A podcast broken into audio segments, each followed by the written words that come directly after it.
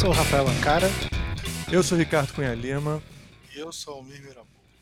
E esse é o Visualmente.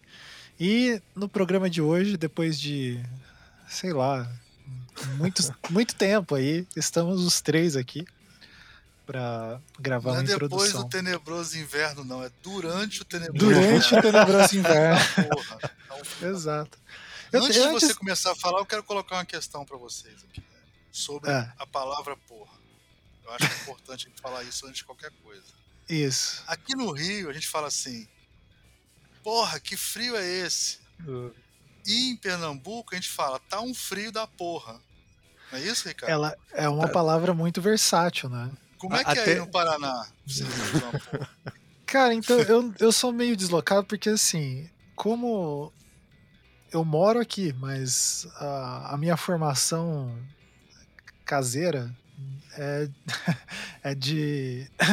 tem um pouco de São Paulo e um pouco do Nordeste. Então tem casos que eu acabo usando eh, porra como vírgula, assim, né? De tipo. Carioca usa como. Por exemplo, como eu vou falar com meu irmão, é, é, a gente se comunica dessa maneira, assim, né? Tipo, para separar frases e tal. Mas o- em Recife se usa como, tipo, para encerrar, né? Tipo, delimitar, terminar É, a frase. aqui o, a gente usa com valor mesmo. Ah, não, tipo, e é uma positivo, coisa da porra. muitas vezes positivo, né? Não É, é? Não é positivo, essa banda da porra. Não, é posi- positivo, claro. não. positivo. Claro não. Pode ser aqui negativo. Não é positivo. É que vocês estão errados também. Claro que não, porra. Claro que não. Claro que porra. não, porra. Não, mas, Porra, mas pode ser que positivo, pode ser negativo. Muito bom. Então, depois dessa introdução maravilhosa, Dessa super divagação, culta, erudita, né? Sobre O programa, o programa é sobre o quê? Quem é que participa? um filme da porra. O filme da porra. e, quem, e quem participou disso daí com a gente? Cara, a gente vocês, chamou caso, como vítima o Rafael Algures Rodrigues. Porque Olha sempre aí. tem que ter um Rafael aqui, você sabe. né? É, a cota, né? Sempre tem que ter um Rafael. E o Rafael Algures, a gente ouve, eu ouço ele muito porque eu ouço o MDM, ele participa do Nossa, MDM, mais ele é de o muitos anos. filósofo do, do MDM. Muito massa. E aí, um crossover, filme- então. Ah, fizemos um É um- crossover com o MDM, apesar do MDM cagar pra isso. Muito bom. Como é que seria um crossover de um lado só, Ricardo? Seria um Um, um, um, um, over. over. Seria um over. tipo, pra eles, caguei. Então o Rafael ele, deu- ele fez um over com a gente. É um sem o cross. entendeu? E Fora a gente ele, chamou o? Ricardo e o Léo Cunha Lima para falar de um filme que está passando na Netflix. A gente teve essa ideia genial que todo mundo já fez há muito tempo. A gente está fazendo só agora, que é falar dos, de filmes clássicos que passam no Netflix. A gente escolheu é, Eles Vivem, né? Eles vivem, eles O vivem. grande JC, que não é o Jesus Cristo, Olha aí. é o John Carpenter. É um outro Não, tá- JC. É, esse daí é um. prefere esse, né? Que o outro. Mas não, pô, não, tenha, não tenha dúvida. Tem muita gente que é. O John Carpenter é assim, amado. Muito É, e e- esse filme, cara, é, uma, é um super clássico, assim, um filme que é ao mesmo tempo genial e tosquérrimo. E aí a gente destrinchou ele todo aqui pra vocês. Luta de né? classe, luta de classe. Tá na moda. É, Olha aí. É, seria, segundo o Bolsonaro, esse é um filme comunista. Olha aí. Estaria, né, na lista de. É, do Trump também. publicações, Tá na lista negra do Trump e do Bolsonaro. Mas ele realmente é um filme que discute muito a questão social e tudo. E ele tem umas coisas, cara, assim, bizarras nesse filme, maravilhosas, assim, que a gente não vai fazer spoiler agora. É, mas é bem legal. Eu gosto do filme. O Ricardo falou que é inassistível hoje em dia. Eu não acho, não. Não falei isso, não. Você tem Falou. que. Cara, Você já faz tempo que a gente gravou. que você já Você, esqueceu. nem- você que não lembra mais, eu não achei isso. Não. Então ouçam pra ouvir, né? E depois tirar a prova. Ouçam pra Exato. tirar a dúvida aí.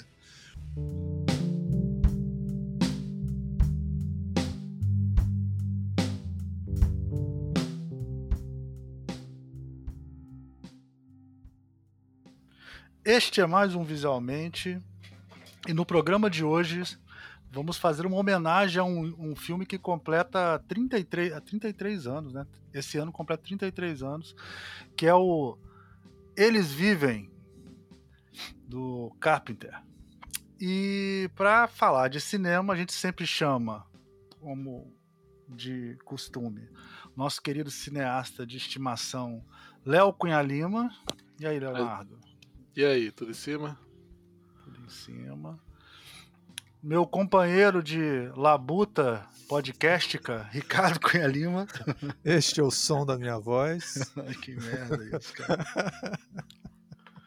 e a gente trouxe um convidado muito especial hoje, que eu já ouço ele há alguns anos no Melhores do Mundo, né? O podcast mais antigo que faz tudo antes dos outros podcasts no Brasil, pioneiro, o nosso Rafael Algures. E aí, Rafael? Opa, e aí galera, como é que vocês estão? Tô pronto aí para falar de, de, do João Carpinteiro. João Carpinteiro, né?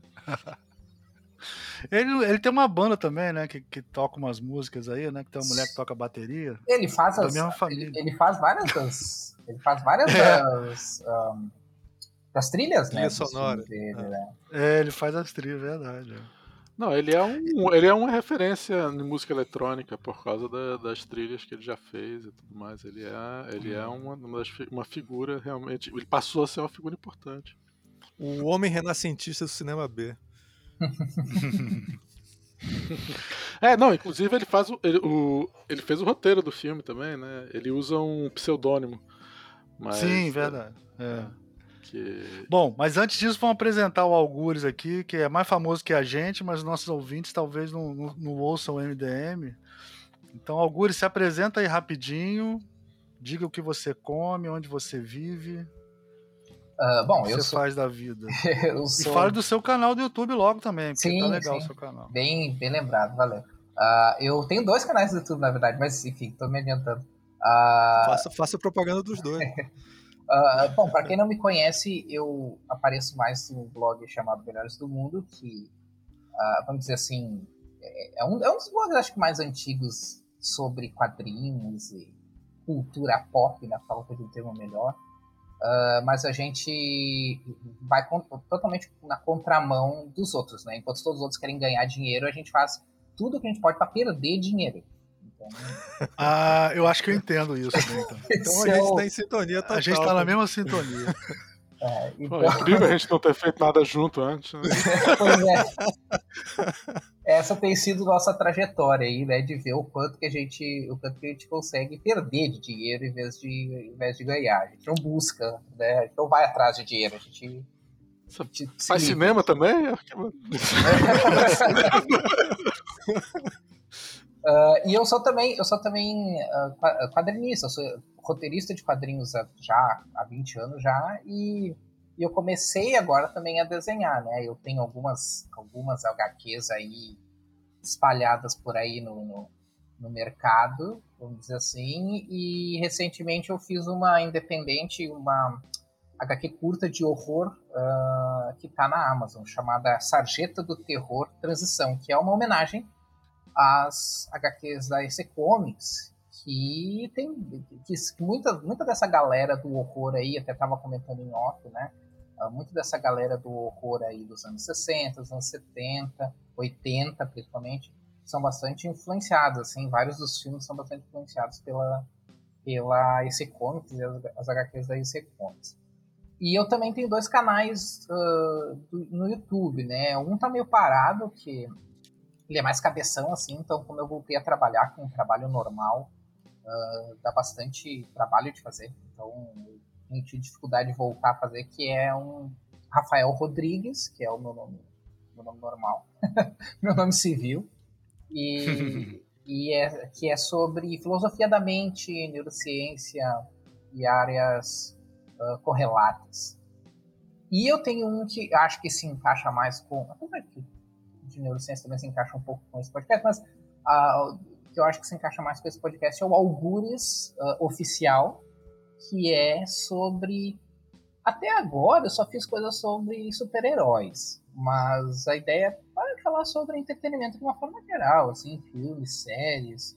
Eu, boto, eu lanço umas curiosidades, por exemplo, uh, o, recentemente eu fiz um vídeo sobre o Sandman, sobre o filme do Sandman que ninguém conhece, que eu, que eu assisti na locadora, que é, o, que é o filme do Sandman, que não é o filme do Sandman, mas estava na capa, escrito baseado nas HQs criadas pelo Caraca! Aham. Uhum.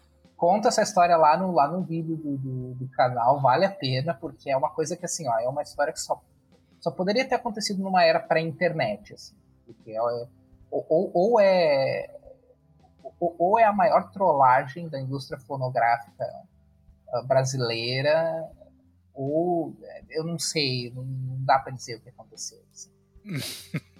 Enfim. Quero saber se você tirou foto, se você sonhou com esse negócio. Não, assim, assim, eu, assisti, eu, te, eu tenho certeza que assisti e eu fui procurar esse filme para assistir de novo e eu não consegui achar esse filme pra assistir de novo. Mas. Cara, você tá no lugar perfeito. O Léo, o Léo acha qualquer filme. Você dá as pistas qual, pra ele. Qual ele o filme que vocês estão falando? Ó, o Léo acha, o Léo achou um filme que a gente tava procurando há quantos anos, aquele do Toninho? Cara, aquele Toninho, se, for, se for do Toninho, o Toninho tá procurando há, há décadas, né? A é, gente ficou procurando só em cinco anos o filme. Não, então, então, talvez vocês, talvez tu possa me ajudar nessa, que é o nome do original do filme é Sandman, que é um filme, ele é um filme independentizão feito, é, dirigido por um cara chamado Eric Voster, que ele é um ator, uh, e ele morreu logo depois. Uh, tem uma lenda de que ele foi, ele uh, se matou um dia depois das gravações desse filme. só que aqui o filme saiu, a capa do VHS saiu dizendo que era uma adaptação do Sandman, as histórias e quadrinhos do New Game. Mas ele não tem nada a ver. Não tem absolutamente nada a ver. É uma história de horror uh, padrão. Assim. Sim.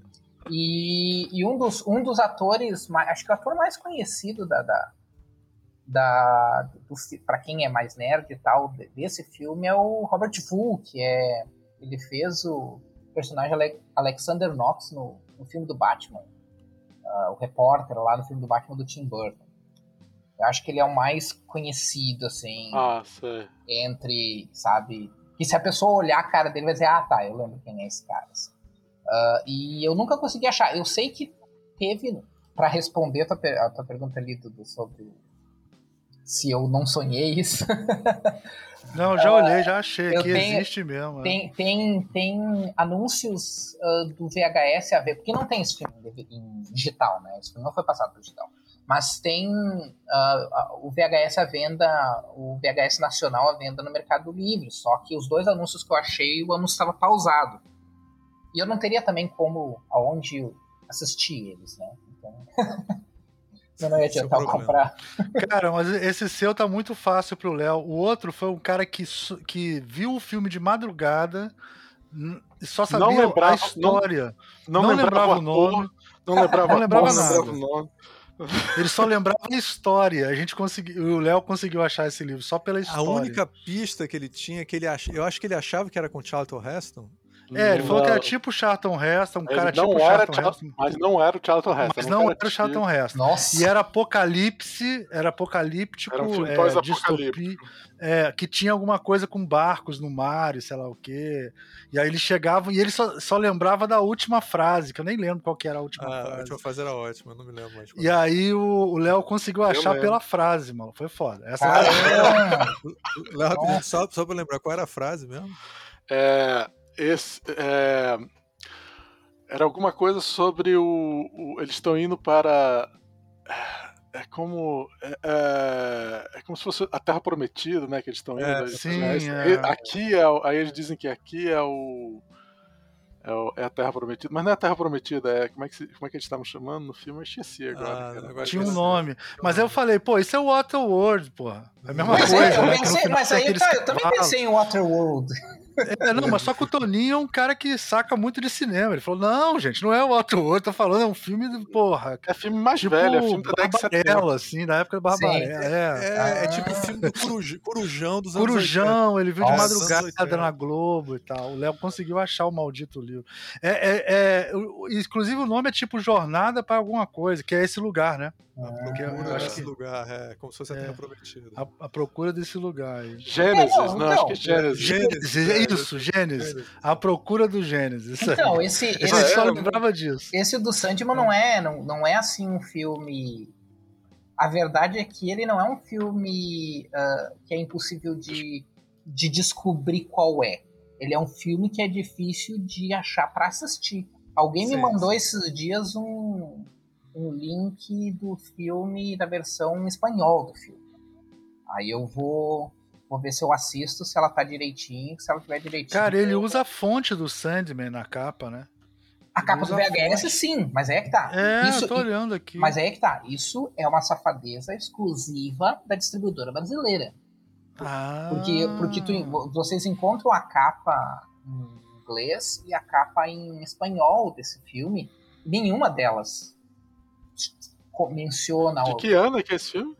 De, que Ah, ano? que é? 93, eu acho. 93. 93.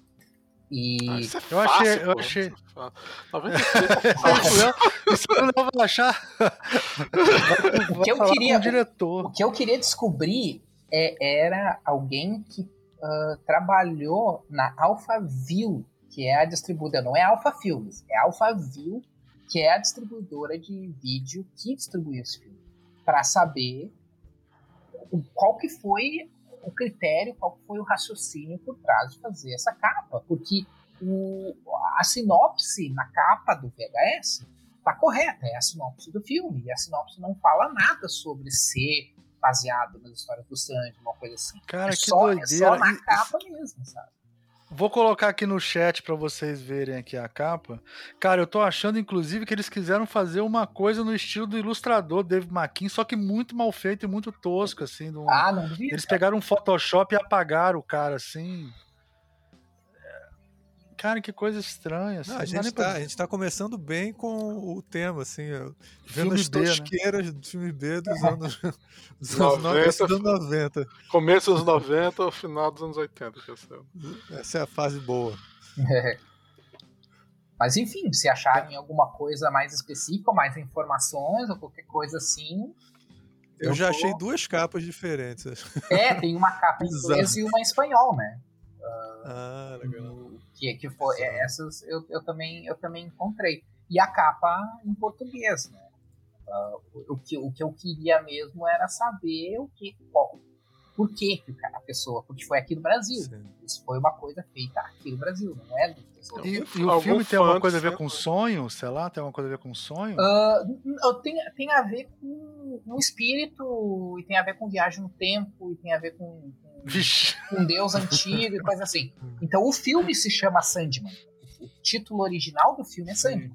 Mas é a única coisa que ele tem em comum, né? Só que, porra, Sandman, primeiro que Sandman já é um Ah, em de inglês se chama- Sim, em O, inglês, o inglês se chama Sandman no filme. Isso, ah, isso. Em inglês se chama. Sandman. Em, em espanhol é El Enigma del Pasado. Mas, assim, Quer dizer que os o pessoal que língua espanhola também tem uns problemas que a gente tem no Brasil. Né? Que a gente adora começar um filme, uma tra- tradução como O Enigma de. e aí vamos embora. Mas tem mais É, a ver. então, com- então ele se chama. Ele se chama Sandman porque si- simplesmente no Brasil botaram porque o nome era Sandman. E aí no Brasil relacionaram as duas coisas, mas não, não tem nada a ver. Então. Não, Pô, mas ele botou na- uma citação embaixo, né, cara, falando que o roteirista Neil Gaiman transformou É, o Sandman no exatamente. personagem mais aclamado da atualidade no Brasil, Inglaterra e Estados Unidos. Folha Por de isso, São que ele, Paulo. por isso que ele relacionou o Sandman. Caraca, mas não tem nada a ver com a coisa, cara. É bem viagem, né? Bem É, viagem. A viagem não, é uma forma de vender, que as pessoas Não, sabem que é aí- Sandman, mas esse Não. filme. Não, mas aí é que tá. Eu, eu- isso eu falei lá no meu vídeo. Se fosse hoje em dia, tudo bem. Mas, cara, lá nos anos 90, nem os personagens, nem, nem os personagens que hoje são populares, tipo Homem de Ferro e Capitão América eram conhecidos. Mas Sandman. ainda- cara. mas ainda era- Sandman. Bem, mas ainda era alguma coisa, né? É, o- é, tá- tipo, a lógica. Caiu esse, filme no colo lá do, do, do distribuidor aqui no Brasil. O que, que a gente faz com isso? Bora relacionar com uma coisa. Que coisa. Eu vou assistir o teu. É, fora Vou assistir o bora relacionar um negócio nicho com um troço que é mais nicho ainda, sabe? tipo, não faz sentido. Não, mais chance das pessoas assistirem o filme, dizendo assim, ó, é um filme B de terror, aí caramba, boa porrada de gente interessada. Não, é com a história em quadrinho que poucas pessoas conhecem ainda. Não, é bizarro. né? É, eu acho que é o contrário. Acho que Então- se as pessoas olharem, ah, um filme de terror B, ah, interessante. Ah, é baseado em Interessante, quadrinho? Ah, foda-se. Tipo, antigamente era assim, né, cara? Caramba. Muito bom, e é boa história, E cara. o diretor se matou, né? É, ele disse que ele se matou um dia depois de que as filmagens acabaram. Então, assim, não se sabe, não se sabe nem se esse- essa versão do filme é a versão final. Pode ser que o filme tenha sido empaco- editado e empacotado pela distribuidora original, né? Pela produtora E aí original. que tiraram todas as referências à, à história em quadrinho. É, ele, se, ele se matou de tanto tentar processar a produtora brasileira e não dá em nada, assim. Eric Voster, o nome do É, cara, né? Eric mostra o nome Voster. do, do diretor. Ele é um ator, na verdade, né? E esse eu acho que é o primeiro filme. Não, minto, ele escreveu aquele filme, como é que é o nome do filme? Star. ah, Não é Star Child, Star Crystal. ah, Ah, que é dos anos 80 também. Que... Mas ele só escreveu, ele não dirigiu, né? Esse eu acho que é o único filme que ele dirigiu. Pô, cara, a gente tem que correr atrás então do Voster Cut, então. Deve ser. que coisa. É, é, o Voice é mediúnico, né? Porque ele se suicidou. É. Mas de- eles vão, vão achar em algum lugar aí. Se derem 100 milhões de dólares que nem deram pro Zack Snyder, garanto que dá um jeito. Só dá um jeito. Ah, não vamos falar de Zack Snyder, não, gente. Eu tava, tava bem feliz. tá bom, vamos entrar nessa. Traumatizado. Então, vamos, vamos começar a falar então do que interessa, que é o do João Carpinteiro aí. É, Léo, dá uma, dá uma introdução aí no, no, no nosso filme- diretor-autor. Verdade. O, bem, o Eles Vivem, né? Um filme que, curiosamente, quando foi lançado, na primeira semana ficou número um nos Estados Unidos. Uau, não E, de- sabia. e depois desceu rapidamente. Quando as pessoas assistiram a. a- a- a- eu acho que a. o- Como é que se chama? O, o boca a boca foi negativo, porque todas as pessoas não. ninguém mais quis ver o filme, o filme desceu rapidamente. Mas foi número um nos Estados Unidos na primeira, no primeiro final de semana. E é, o filme é de, é de 88, né? Uhum. Sim. 88, né? É, e é a história de um. É uma história de um, de um trabalhador, meio desempregado, mas trabalhador, vamos dizer, classe operária, que descobre que o mundo está sendo controlado por alienígenas yuppies. E ele resolve lutar contra esse, essa, essa realidade. Essa é a história do filme, não? É, Mas na, tem- filmo- na filmografia do, do, do, do John Carpenter, onde é que ele se encaixa esse filme? Ele fez o que antes? Cara, o John Carpenter é um diretor que ficou famoso por filmes que ele fez nos- basicamente no final dos anos 70 e no começo dos anos 80. A sua grande obra-prima é The Thing, né? O Enigma do Outro Mundo, de 81, se não me engano. E que também que foi um fracasso só porque foi no mesmo ano que, que ET, ou saiu logo depois de ET e ninguém estava querendo ver um filme negativo sobre alienígenas, e aí o filme, o filme não foi, mas desde então virou clássico, né? Virou um cult, um filme cult. E que esse filme também é a mesma coisa, né? Esse filme também foi um fracasso, É, mas na verdade, assim, virou um é, filme cult, né? é a história da vida do John Carpenter, né?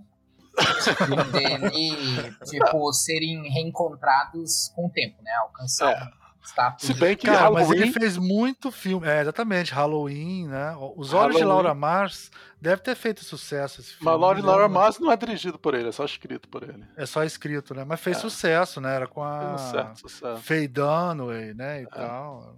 É. É, o Willis fica Engraçado. ali naquela. Fica, fica ali naquela zona ali do Aventureiros do Bairro Proibido. Um pouco depois. É. Mas Aventureiro de Bairro Proibido deu dinheiro também, não foi um fracasso, não. Foi um É, bom isso foi um dos que deu bem. né? É. Ele tem muitos, assim, filmes. Eu acho que tem uma coisa que possa redimir um pouco ele, né? Que esses filmes, cara, dos anos 80 que ele fez, passavam muito na televisão aqui no Brasil, assim. E passava no SBT, passava na. na- acho que passava na sessão da tarde, cara. Com certeza, é, Fuga de Nova York e Aventureiros do Bairro Perdido passaram na- Proibido. Proibido. Proibido, né? Bom, um dos Passaram nossos, na- Não, um dos nossos Então eu maiores. acho que tem uma. Um dos nossos Então mai- aqui no Brasil ele tem, um- ele tem. Se você falar os filmes, pra quem não conhece, pô, são filmes que fizeram um sucesso pra gente, aqui não Uhum. no cinema que eu digo, mas. não, e são que tiveram sucesso, uma- são sucessos cult, né? São todos, são esses Sim. filmes, esse- essa essa filmografia escolhida dele é só tem filme que você fica, caraca, é, Fuga de Nova York, é, Halloween, é, Christine, Christine. né? Christine. É, Christine até certo ponto. O, e, e esse filme Eles Vivem são filmes que, que fazem parte da nossa, da nossa cultura, né? Da, da- de, de como a gente até entende o que é, que é o cinema e o que é, que é né? Tanto que, tanto que um, dos nossos, um dos nossos clássicos modernos, que é o Bacurau, é totalmente inspirado no Carpenter. Né? E, e, e se tu pode traçar até alguns, até alguns paralelos com, o- com Eles Vivem, assim, com, com o Bacurau, né? Que o, o Eles Vivem, ele trabalha, uh, ele se inspira muito no, nos filmes B, né? Dos anos 50, de horror, assim, né? Por isso que ele tem essa, essa vibe meio, meio tosca, assim. E... Não, com certeza. O, o, o Kleber Mendonça é um grande fã do, do John Carpenter. É, isso tu pega, por exemplo, a ele cena do- diretamente. a cena do drone em forma de disco voador, isso aí é, é- é puro é, eles vivem do John Carpenter. E tem, uma, e tem uma, uma cena com a música do John Carpenter no filme do, do Bacurau. O Kleber usou a música do John Carpenter, escrita pelo John Carpenter, que não foi usada num filme, mas aí ele, ele, ele conseguiu autorização do John Carpenter para usar no Bacurau. Ah, olha aí, Hum, legal. mas. Pois é. A música eletrônica que toca assim numa, numa cena é do John Carpenter. Eu falei com o Kleber, ele ficou, pô, tive maior sorte que o John Carpenter deixou a gente usar aquela música, fiquei super feliz e tal. Eu sou muito amigo Não, a impressão que eu tenho das músicas do John Carpenter é que ele era meio. Bom, é bem legal essa coisa experimental dele com música, de pegar um sintetizador e fazer aqueles sons malucos, né, cara? Aquilo é, é bem. é A bem música, do a música do Halloween dele é, é uma música fantástica, né, cara? Que É. virou. Todo mundo conhece e tal. Virou. Mas é bem anos 80. É experimental né? no Esse timbre. Esse Oi, sintetizador desculpa. aí. Não, esse, esse sintetizador é bem anos 80 também, né? Bem, bem datado. Não, não, não que eu esteja É, reclamando, é, eu você gosto. Você bota, é- esse- você bota desse no fundo, você já começa a imaginar um filme de zumbi, uma coisa desse tipo. um é, ele meio que né? definiu, né? um- Ah. uma vibe. assim. É, não, e o. o- É, é datado, mas hoje em dia é um ótimo datado, né? Porque tá to... os anos 80 tá voltando com tudo, e tudo que é filme tá botando esse tipo de música e tal, então Uhum. ele. ele Ah, sim, tá eu digo datado, mas no sentido de tu conseguir facilmente identificar, né? Porque esse sintetizador não é uma Ah. coisa que pegou, que pegou muito depois, né? Nos É. 80, até metade dos anos 90. É, eu vou dar uma referência que é meio, meio de design demais aqui, mas é, é mais ou menos que nem o degradê do Corel Draw quando apareceu. assim. que o pessoal usava com exagero, sabe como é que é? Aquela coisa do degradê do Corel Draw e virou a elipse né, e o degradê do Corel Draw. É. E, o, e aí o sintetizador tinha um pouco disso, né? Daquele som exagerado, né? E, e É, fácil o- de usar, né? Fácil, Fácil de... de usar. E é. barato, né? Que você não precisava de uma orquestra pra fazer, bastava Sim. um cara vir fazer essa porra. E É. tem aquele ar de novidade, né? De, ó, isso aí, ó, o degradê aqui, ó, entendeu? É, olha o, olha o, o synth aqui. É. Mas né? o John É. Carpenter. Mas o John Carpenter, ele, ele, se você for ver um filme como é, The Thing, né? O Enigma do Outro Mundo, ele chamou Ennio Morricone pra fazer a música. E ele trabalhou com Ennio Morricone na música. A música é totalmente John Carpenter, porque ele participou da, da, da, da trilha também. Então aquela música tom tom tom tom tom tom. Aquilo é John Carpenter, não é, John, não é Ennio Morricone. Tem, tem os momentos de, ar- de orquestra no filme e tem os momentos eletrônicos né, no filme. Eu não sei o quanto que Ennio Morricone fez aquilo. Até hoje é uma, é uma discussão sobre qu- quanto que Ennio Morricone fez aquela trilha. Agora, uma coisa que eu não entendo é que, por exemplo, ele, ele explodiu. Vamos dizer que ele explodiu no Halloween. Pode, pode se dizer isso? Que ele explodiu certeza. no Halloween? E aí depois ele fez Fuga de Nova, Nova York, que não era um filme barato, o filme Fuga de Nova York, pra Não. época. Eu ac- acredito que não, porque tinha É um filme B, famosos. é um filme B. É, mas é um filme B. É um filme B, mas, mas não é um filme. Mas, mas não é um filme barato. E o The Thing também não deve ser um filme barato. O The Thing não, não deve ter sido barato, não. É. Ter Aí sido- depois Christine, aí depois vem Christine e uns anos depois vem outros. Vem- Aí vem Aventureiros do Bairro é, Proibido e vem Day Live. Como é que um diretor varia assim de. Eu tô falando assim, escala comercial mesmo, né? Porque eu imagino que The Thing foi um filme caro. E aí depois deu ele fez esse filme que custou 3 milhões de dólares, sei lá, muito menos. É tipo assim, é uma. É uma... Como é que é isso na carreira do cineasta? O que, que você acha disso? Cara, isso dele- varia. dele- Isso, isso depende de quantos sucessos que ele tem de, de financeiros e é, os, os- o quanto dinheiro ele consegue para fazer os filmes dele é baseado no sucesso dele. É, e se a história, a ideia dele é uma ideia que, que, que é bancável, né? Assim, esse filme custou. O, o Eles Vivem custou 4 milhões, até onde eu sei. É, e com o sucesso do começo do, do final de semana, ele conseguiu se pagar, basicamente. É, então é um filme que deu dinheiro, não é, não é um filme que foi um fracasso no sentido de que não conseguiu se pagar, mas não é. Agora, a carreira de um diretor desse tipo, é... o John Carpenter, ele gosta da independência dele. E para você ter independência, você não pode ter um, um, um budget muito caro, né, cara? Esse aqui É o isso que eu tô é falando. melhor. Então, o, o que é fora da curva, na verdade, é o The Thing, né? Porque o resto. É. E o Fuga de Nova. Isso aqui é fora da curva. O lance dele mesmo é pegar lá qualquer 10 merréis, fazer um filme B e botar na rua, né? Esse que é o lance dele mesmo. Né? Ele tem, é- ele tem essa possibilidade, ele tem essa capacidade, né? Ele tem outros filmes bons que ele fez antes do, do, do, do Thing e tudo mais, que são super baratos, tipo. é, Assalto na. Assault on Precinct 13, como é que é em português? Eu não sei, não me lembro. Assalto me lembro ao- agora. Ah, eu nem lembro como é que ficou esse. Distrito, Distrito 13? É, eu eu, ia, eu ia falar a, a tradução literal, né? Mas eu não sei como é que ficou. Mas Pode, Mas não ser sei que não se é- seja. Em não português seja, a gente é. nunca Já sabe. digo pra vocês. E tem o filme de ficção científica dele, Dark Star, que ele fez junto com o, o cara que depois fez, escreveu é, Alien e, e outras coisas. Assalto, assalto a 13 terceira DP. Foi o. É, ah, isso é, exatamente. É, tá bom. tá bom, tá, Tá bom dentro. o- a tradução. E tem o Dark Star que ele fez ainda como, acho que praticamente como um filme de estudante, assim, e tal, que eles aumentaram e fizeram e transformaram num longa. E que foi com Dan O'Bannon, se eu não estou enganado, que é o, o cara depois ficou bastante sucesso fazendo certas coisas e tal. História, história da É. vida dos cineastas de horror, né? Começar com um curta que depois transforma em. Exatamente, exatamente. Mas o- a grande coisa do John Carpenter, eu acho, é, é ele gost, ele escrevia as histórias dele, ele fazia sempre umas histórias meio simples, né?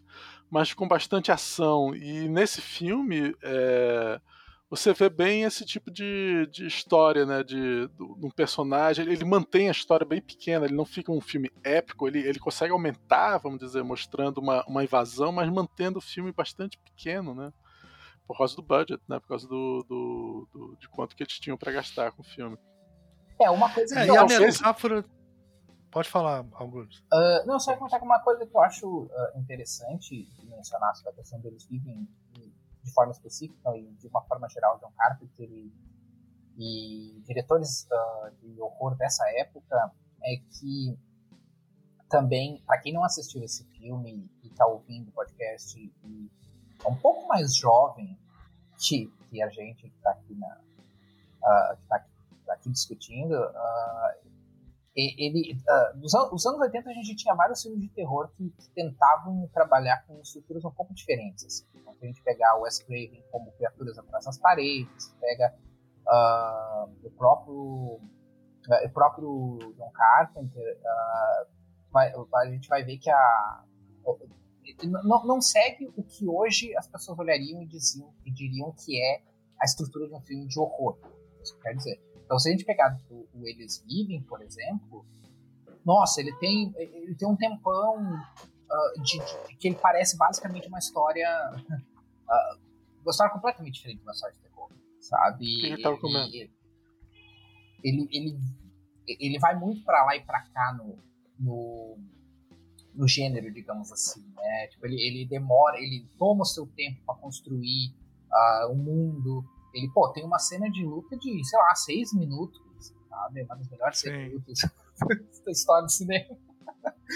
Uh, que é uma luta de rua, não é nada de cinematográfico, é um troço super cru, assim, tosco, sabe? Uh, então, isso, isso eu acho uma coisa interessante do Eles Vivem e de vários filmes uh, de horror dessa época, é que a galera de mais jovem que cresceu com, com uma certa forma, vamos dizer assim, uma certa maneira de, de entender como é que se faz um filme de terror, pode achar estranho, pode achar esse filme um filme estranho. Tirando toda a questão do filme parecer super tosco, parece um filme B, uh, tirando as várias outras coisas, a própria estrutura dele, assim, o ritmo dele, uh, vai parecer um pouco uh, um pouco estranho pra galera de hoje, assim, mas é uma das coisas que eu gosto bastante no, no, no John Carpenter de uma forma geral, assim, porque ele tenta às vezes também emular um pouco outros uh, outros gêneros, né? Como no Vampiros, por exemplo, ele tenta emular um faroeste só que com, com vampiros, né? E assim por diante. Então, emular entre aspas, né? Mal e mal ele faz uma homenagem, é. mas Cara, eu não, eu não consigo não, não comparar o protagonista desse, desse filme com, com o Sylvester Stallone, cara. Eu não consigo, assim. para mim, ele é muito Sylvester Stallone. É, exatamente. E eu não sei se é, se é, de propósito, sabe? Que é tipo, é como se ele fosse um Rambo mesmo, sabe? Cara, eu acho que é de e... propósito. Eu acho que ele eu acho que, eu acho que é de propósito. Pegar uma vibe, é. uma vibe assim, filme de brucutu da época, que era um troço que naquela época bombava, sabe? Porque assim, a gente tem que pensar no, no Eles Vivem o seguinte: o Eles Vivem é o John Carpenter depois de começar a, a, a perceber que, que ele assistia TV as pessoas só queriam vender coisas para ele. Uh, e ele puto com isso. Ele puto que as coisas só. que, que, tudo parecia que só girava em torno de vender alguma coisa, vender algum produto. Uh, então, essa vibe totalmente anticonsumista é o que dirige o Eles Vivem. E se a gente Sim. for parar para pensar o, o que, que, é mais, a ironia da coisa é, é, uma das coisas que na época é, o pessoal mais consumia, era em termos de, de, cinema, assim, em termos do que a gente consideraria o, o, o popular, né? Uh, que hoje, sei lá, talvez a gente poderia dizer que é os filmes super-heróis, na época era esse filme de Brucutu, Rambo, uh, Braddock, né? Os filmes do, do Chuck Norris, do, do, do uh, Damme, depois mais do Van Damme, do, os Arnold Schwarzenegger e, e, coisas assim, né? Então eu, eu, eu não, não li nada a específico a respeito, mas eu, eu, eu, sou bem confiante de que isso foi proposital, assim, de pegar um, um cara do, de WWE para fazer uh, o, o, personagem. Ele é, né? WWE? Eu não entendo muito de luta. É, lutador de. é. Eu não sei se a WWE na época chamava assim, né? Mas é wrestling, né? É, é hoje luta, é. Luta livre tá. americana. É, luta, luta livre. livre é. é. E, e, eu acho que também tudo isso faz. Uh, tudo isso faz parte desse pacote de criar um produto uh, que brinca com um produto de massa, né? Uh, que ao mesmo tempo está criticando o produto de massa. E as metáforas dele são bem óbvias, assim, né? Elas são. Ele, eu até acho, eu tava até vendo de novo aquela análise do, do Zizek, né, sobre o filme, né? Que ele analisa como sendo ideologia e tal, beleza. Mas eu acho que o John Carpenter não estava pensando nisso quando ele fez. Ele estava falando de consumismo, é o que você falou, é consumismo. Ele não é um cara, como é que eu vou te falar assim, que vai botar muitas camadas, né, no, no, uhum. no filme, né? Ele, a mensagem dele é bem direta, assim, né? Eu acho que a, a, mensagem é essa. Agora, é lógico, como qualquer obra de arte, a gente enxerga outras camadas. Isso é que faz ser bom também o filme, né? A gente vê outras camadas. Né? Uhum. Né? Eu concordo com a visão da ideologia do, do, do Zizek, mas o, eu já até vi, depois eu vi a entrevista dele falando: não, não, é o consumismo, é o que você falou, né?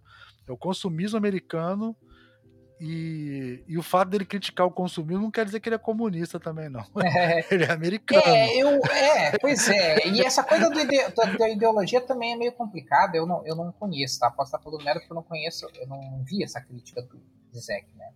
Uh, mas falar de ideologia é meio complicado porque, tipo, eu sei que é uma, uma saída meio fácil uh, usar essa justificativa, mas assim, o que, que não é ideologia quando você tá fazendo arte, sabe? Especialmente se você tá fazendo É. uma arte que reflete ah, que reflete conceitos do mundo, né? Mesmo que seja pedaços eh, de ideologia, mesmo que seja fragmentos ideológicos, tu vai ter, né? É, Eu acho meio m- m- meio que não é que não, é uma- não seja uma crítica válida, mas é, é um ok, tipo, ok, Crepúsculo é ideológico, sabe? É, é que ele fala assim, que ele fala que o Zizek, depois a gente até coloca o link aí pra ver. Ele fala o seguinte, que a ideologia, ele faz a, a- o- ele usa o óculos como sendo a Hum. metáfora da ideologia. E aí ele fala que é, só que seria o contrário, né? Ele fala que o óculos, a gente quando coloca um óculos, o óculos que a gente usa é o da ideologia.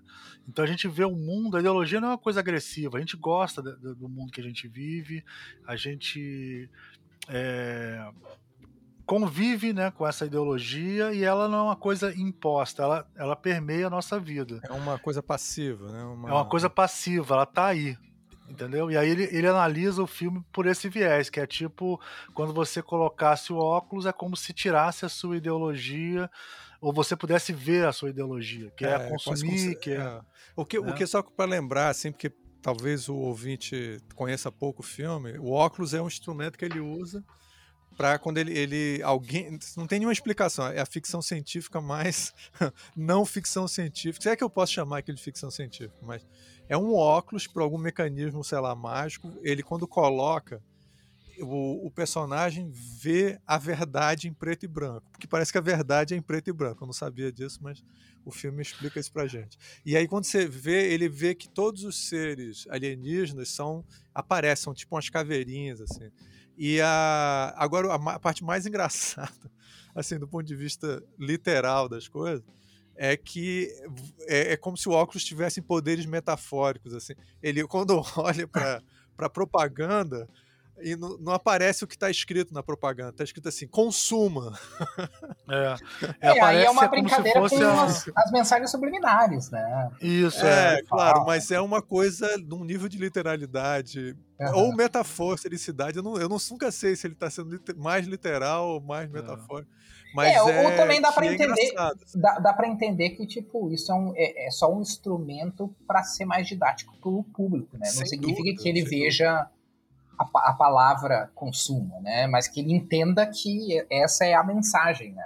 Essa é a mensagem. É. Sim, é, é como ele mostra graficamente pra gente também. Necessariamente pode ser outra coisa, porque até os caras ficam com dor de cabeça, né? Lembra disso? Que eles ficam. Sim. É um esforço, né? É um esforço, Agora é né? interessante, assim, para quem é aluno de design, que isso influenciou um grande designer, né? Uhum. É, o Shepard, a fazer aqueles cartazes do Obey Giant, né? Que é um.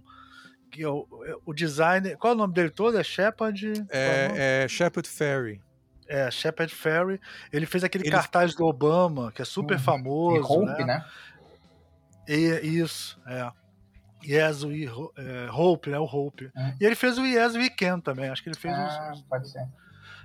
E, e ele. Pô, ele tem uma marca de roupas, é esse né? Ele tem uma marca de roupa chamada Obey, que é Obey é uma, É, das, é uma é. das palavras mais, mais clássicas ah, ah, associadas desse filme, né? É, e ele, e, ele, e ele foi influenciado por esse filme, né? Pra... É, e ele, ele eu acho que, se eu não me engano, assim, eu já, não, já faz muitos anos que eu acompanhei a carreira dele no começo, mas eu acho que ele começou um pouco influenciado pelo 1984, a ideia do, do, Big- do Grande Irmão, que tem um pouco, esse filme é um pouco influenciado pelo 1984 em alguns aspectos, assim, a ideia da ideologia e do controle social. Isso, tal. isso é uma boa discussão. Esse filme ele é Huxley, Hux- Huxleyliano ou é Orwelliano? Eu acho Porque que na ele é verdade mais- ele é um pouco dos dois, é um né? pouco ele é um dos pouco dois, dos dois. É, é. O que, que Ele é- vocês ele acham? é o, como é que é o do Huxley? É o Admirável, Admirável Novo, Mundo Novo. ou é o, o 1984? Que- É, eu, pra ser bem sei. sincero, eu acho que ele puxa mais do de invasor de corpos mesmo, de nada super. Eu acho Eu que faz mais sentido. é, eu acho que não Ah. puxa nada muito. ah, nada muito sofisticado. Assim, claro que.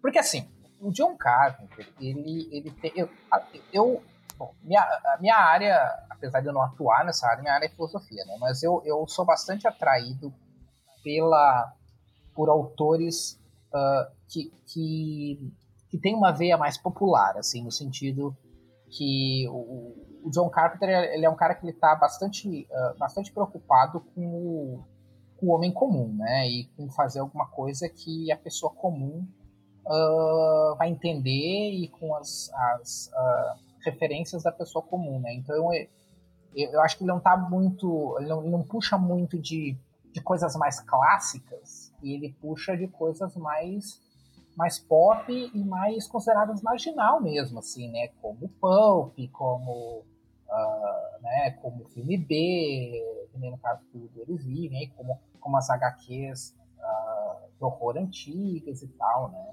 Uh, Seria uma coisa como, é, um... é, mais é mais provável ele usar ele mesmo como referência do que o Platão. é claro que a gente pode sempre fazer uma leitura, né? Uh, porque quando tu pega, por exemplo, o Baudrillard, quando ele está falando nos, nos uh, simulacros, simulação lá, quando ele está falando sobre a questão dos signos e como a gente se, se relaciona aos signos, ele está fazendo uma descrição, né?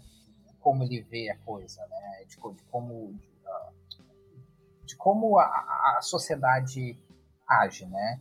E então a gente pode tranquilamente pegar um, um e fazer a mesma fazer a mesma leitura, fazer a mesma descrição, né? Então a gente pode pegar, por exemplo, uh, ideias como, sei lá, a alegoria da caverna de Platão, a gente pode pegar o, o, o que o, o Zizek falou sobre. Eu nunca, nunca pronunciei direito o nome é, a gente fala Zizek, mas é. o Ricardo ele sabe falar todos os nomes direito. Só perguntar para ele que ele fala todos. Eu, eu, eu parei, nos, eu parei nos, nos filósofos contemporâneos. Eu, falei, eu parei na filosofia analítica, de, de, de querer saber uh, os nomes dos filósofos direitinho partir daí. Ah, o Wittgenstein é fácil de falar. Então... É, do, do Wittgenstein em diante eu já não, eu não, é, já, já não sei falar Vai complicando.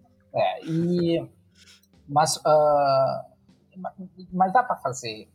Claro que dá para fazer essa leitura, né? Mas aí eu acho que é uma coisa menos da intenção do, do menos da intenção do autor e mais de ser fruto de uma produção cultural, né? Ser fruto do seu Sim, tempo, ser fruto de, de, é, eu concordo com você. Eu acho que ele, fe... ele quando você estava falando no começo agora que ele parecia com o Rambo, acho que se, é, se isso é intencional mesmo, é, é porque ele está querendo falar com. Ele, tá, ele, ele não. É, é, meio impossível isso, mas o que ele gostaria era que o, o, o tipo de pessoa, personagem principal, é, a tipo pessoa que ele está personificando que tivesse assistindo o filme dele e que é, tomasse uma atitude contra a manipulação é, capitalista e tal.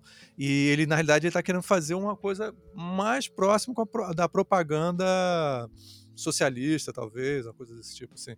É, embora, como ele está nos Estados Unidos, é, socialismo é uma coisa, uma palavra super mal feia, né, nos Estados Unidos. Eu não sei se ele teria essa, essa postura de forma muito aberta, mas é muito parecido, assim. Então eu, eu é, vejo um filme mais de propaganda, quase. O, o Gizek também fala isso, que fala, ah, não, mas então, então é uma obra-prima do cinema de esquerda americano. É, eu, é, acho, eu, é. eu, eu, acho que é mais. No sentido de ser esquerda americana, beleza, que esquerda americana é o, o, o Obama, Obama esquerda americana. É, eu, acho, eu acho que seria. Eu iria mais pro lado, assim. Eu acho interessante essa leitura, mas eu iria mais pro lado, assim, de que ele é mais a favor do trabalhismo do que do comunismo. Isso, também porque o trabalhismo, porque, porque também é, é, interessante fazer essa, essa separação, né? Porque o trabalhismo tenta mudar as coisas dentro do sistema, não tenta mudar o sistema. É. A criação de sindicatos e, e, e, e elementos associados à, à, à, luta dos trabalhadores é, é não é para mudar o sistema. É, é, é para criar é. melhorias dentro dentro do próprio sistema, né? Então, ah, é, então eu acho que, o, que o, o, Carpenter tem mais essa veia, essa não é uma veia anticapitalista, é uma veia anticonsumista, mais voltada para o trabalhismo, porque porque a, o, o, filme ele foca bastante nessa questão porque o, o Nada, né, que é o, o, personagem, o protagonista, ele é um cara que ele não tem um dinheiro, ele quase vive na rua e aí ele consegue um tem toda a jornada dele conseguir um trabalho como como uh, na construção civil. Algures, né? e ele fala logo no começo que ele acredita no sonho americano. Eu acredito na eu acredito é. em trabalhar, me ferrar todo para conseguir alguma coisa. Então não, não dá para dizer que é de esquerda isso. Né? É, é. Então, então é, é, que é, que é uma, uma coisa que eu falo sobre, sobre a questão do trabalhismo aqui, né? Tem que cuidar com, com, com essa pretensa, essa pretensa ideia de mudança que não necessariamente é mudança, sabe? Uh, às vezes é o, o, que eu também não estou criticando a, a, a, busca por melhorias, óbvio, né? Óbvio que é sempre, é sempre uma coisa boa, mas, mas eu, eu, faço um pouco essa distinção, assim. Porque é aquilo que vocês falaram, né? Esquerda mal dá para falar de esquerda. É, eu acho que a crítica, que você, não é a crítica, mas o comentário que você está fazendo aqui é a crítica clássica ao PT, o que as pessoas falam, o PT não foi longe o bastante e tal. Quer dizer, ele tá, ele tá, ele trabalha dentro do sistema, né? É, é, o, o, é o Zion, né, do Matrix, né, que foi criado pela própria Matrix, Sim. basicamente. Sim. Mas enfim, aí já é outra. Não, é, inclusive um dos conceitos mais problemáticos do Matrix, que é usar. É, é... Mas, mas, de qualquer maneira, entrar no Matrix, pelo, pelo que eu vi da nossa conversa aqui, aí a gente vai fazer um podcast realmente completo mesmo. Mas a. É eu acho que o, o, o They Live, ele realmente ele tem uma. É, eu, uma coisa que eu sei, que eu, assim que eu vi ele, a sensação que eu tive é que se ele tivesse sido lançado hoje em dia, o Donald Trump poderia adorar o filme. Porque o filme não é. Ele não é muito claro na, na mensagem dele. Né? Ele não tem uma. Então, por exemplo, podia ser o, os comunistas, na realidade, poderiam ser os comunistas. Os alienígenas, desculpa, os alienígenas poderiam ser, na realidade, a representação do George Soros sabe? E aí, é, como ele está muito conectado, inclusive o Trump fala diretamente para aquele tipo de personagem mesmo. Uhum. Então, uhum. o salto que uma pessoa pode fazer entre a, sei lá, e virar para a esquerda ou virar para a direita, quando você está numa situação feita aquele personagem principal lá, é muito fácil ele saltar de um lado para o outro. Ele está contra Sim. o sistema. O Trump, por incrível que pareça, se, se, me contasse isso há 20 anos atrás, eu ia rir, né? mas é, ele é contra o sistema, né? Ele, então é, a, a, dá para dar esse o salto. Filme, o filme, ele é, vamos dizer, pode ser visto como uma, uma crítica ao sistema, vamos dizer, dos. Ele faz uma crítica direta ao Reagan, né? Da, da era Reagan e tal. Na é... época era do Reagan, com certeza. Isso mesmo. Exatamente. Mas, a economia do Reagan. Como tem essa... É, exatamente. E o, mas como o, o personagem do, do Nada, ele, visto hoje em dia, onde o, o os caras agem como se o, o, Donald Trump não fosse realmente do partido, ele fosse um cara que está funcionando quase que além do partido, então as pessoas poderiam ter é, leituras bem diferentes, né? Porque é mal ele... comparando, mal comparando, né? Claro que eu sei que é um pouco força barra, mas é como pegar o Capitão Nascimento e trazer para os dias de hoje, sabe? Não, acho que faz sentido. Uh, é, é, é, tipo, eu acho que sim, ele, ele, o John Carpenter ele quer passar uma mensagem, mas no fim das contas ele não tá ele tá mais preocupado com a história do que com a mensagem. Mas eu acho que também tem muito a ver com, com na falta de um termo melhor, com a viés pós-modernista do mundo de hoje, né? A, essa maluquice, essa histeria, essa insanidade coletiva que a gente vive hoje, que a gente tem um presidente que é contra a presidência, né? um presidente que, que, que, que uh, critica e diz que é fraudulenta a própria eleição, que ele se tornou presidente, tornou ele presidente. Então, uh, então, então se a gente pegar essas, uh, né, então hoje em dia a gente pode pegar esse cara tanto que puxando aí o que acho que o Ricardo falou, que do, do né, de ele poder hoje ser um, ser o Trump olhar e, e achar que esse filme se encaixa com as visões dele Pô, o, o, o Roddy Piper aí, antes de morrer, ele tava, ele tava vociferando no, no, no Twitter coisas super reaças, assim, super de extrema direita e, e falando, ó, de, é, eles vivem, é uma história real e a gente tá sendo controlado pelos, por, por, sabe, pelos reptilianos, sei lá que, sei lá, as coisas que Qual que é a conspiração da, da moda, da né? moda que, que, hoje que, que é o monstro do dia. É. é. Mas é. Eu, Não, mas tem muita gente. O John Carter já teve que desmentir, porque muita gente estava dizendo que era uma, era uma alegoria aos judeus, que mostrava que os judeus tomavam conta do negócio. John Carter deve dizer: quem pensa isso é um idiota, não tem nada a ver, não é essa a minha, a minha, a minha intenção nem um pouco. Eu sou uns yuppies, então é muito claro o que eu estou dizendo. Mas eu acho isso interessante, sabe? A gente estava falando sobre essa questão de, né, do, do GGRI, do, de outras leituras, de como a gente pode fazer várias leituras. Eu acho interessante que uh, um filme antigo que tenha tem uma função bem específica, que tu tem o, o, o autor ainda vivo hoje, né? Uh, e já te, tu, tem uh, entrevistas em vídeo do cara falando né, sobre, sobre, o que, que motivou ele, o que, que ele quis fazer e o como esse tipo de obra hoje em dia pode ser usado de formas completamente diferentes, né? Tu pode usar ela para, sei lá, até criticar o, o criticar, criticar o consumismo, sei lá, sabe? tipo, o cara pode, se o cara quiser forçando a barra o suficiente, o cara pode interpretar de, de N maneiras, né? E eu acho uh, não que isso seja uma exclusividade dos dias de hoje, mas eu acho que nos dias de hoje essa falta de um de um referencial que, que permita uh, que permita uma certa base, né, faz com que se tenha essa coisa de não, mas tipo, a minha interpretação é que o John Nada é o, é o Trump que veio do futuro para salvar a gente e é isso. Tu não, não tem moral para dizer que eu tô errado, sabe? Ou que, é. ou que essa leitura não, não faz sentido. Assim. Agora, dentro da, das coisas que o John Carpenter falou, que era a influência dele, foi realmente o Invasores de Corpos, que ele se influenciou, que é um filme que ele gostava muito e ele queria fazer algo similar. Só que ele não pelo ponto de vista da classe média, como Invasores de Corpos faz, uhum. mas sim no ponto de vista da, da classe operária ou da classe baixa.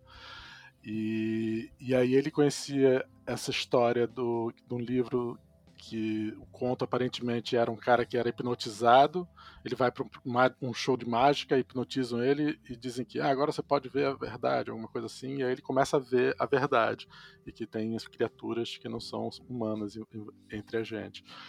É, e aí, baseado nisso, ele desenvolveu o roteiro dele, ou, ou, não sei como é que é a história em quadrinho, necessariamente, que também foi baseado nessa, nessa história, fazia.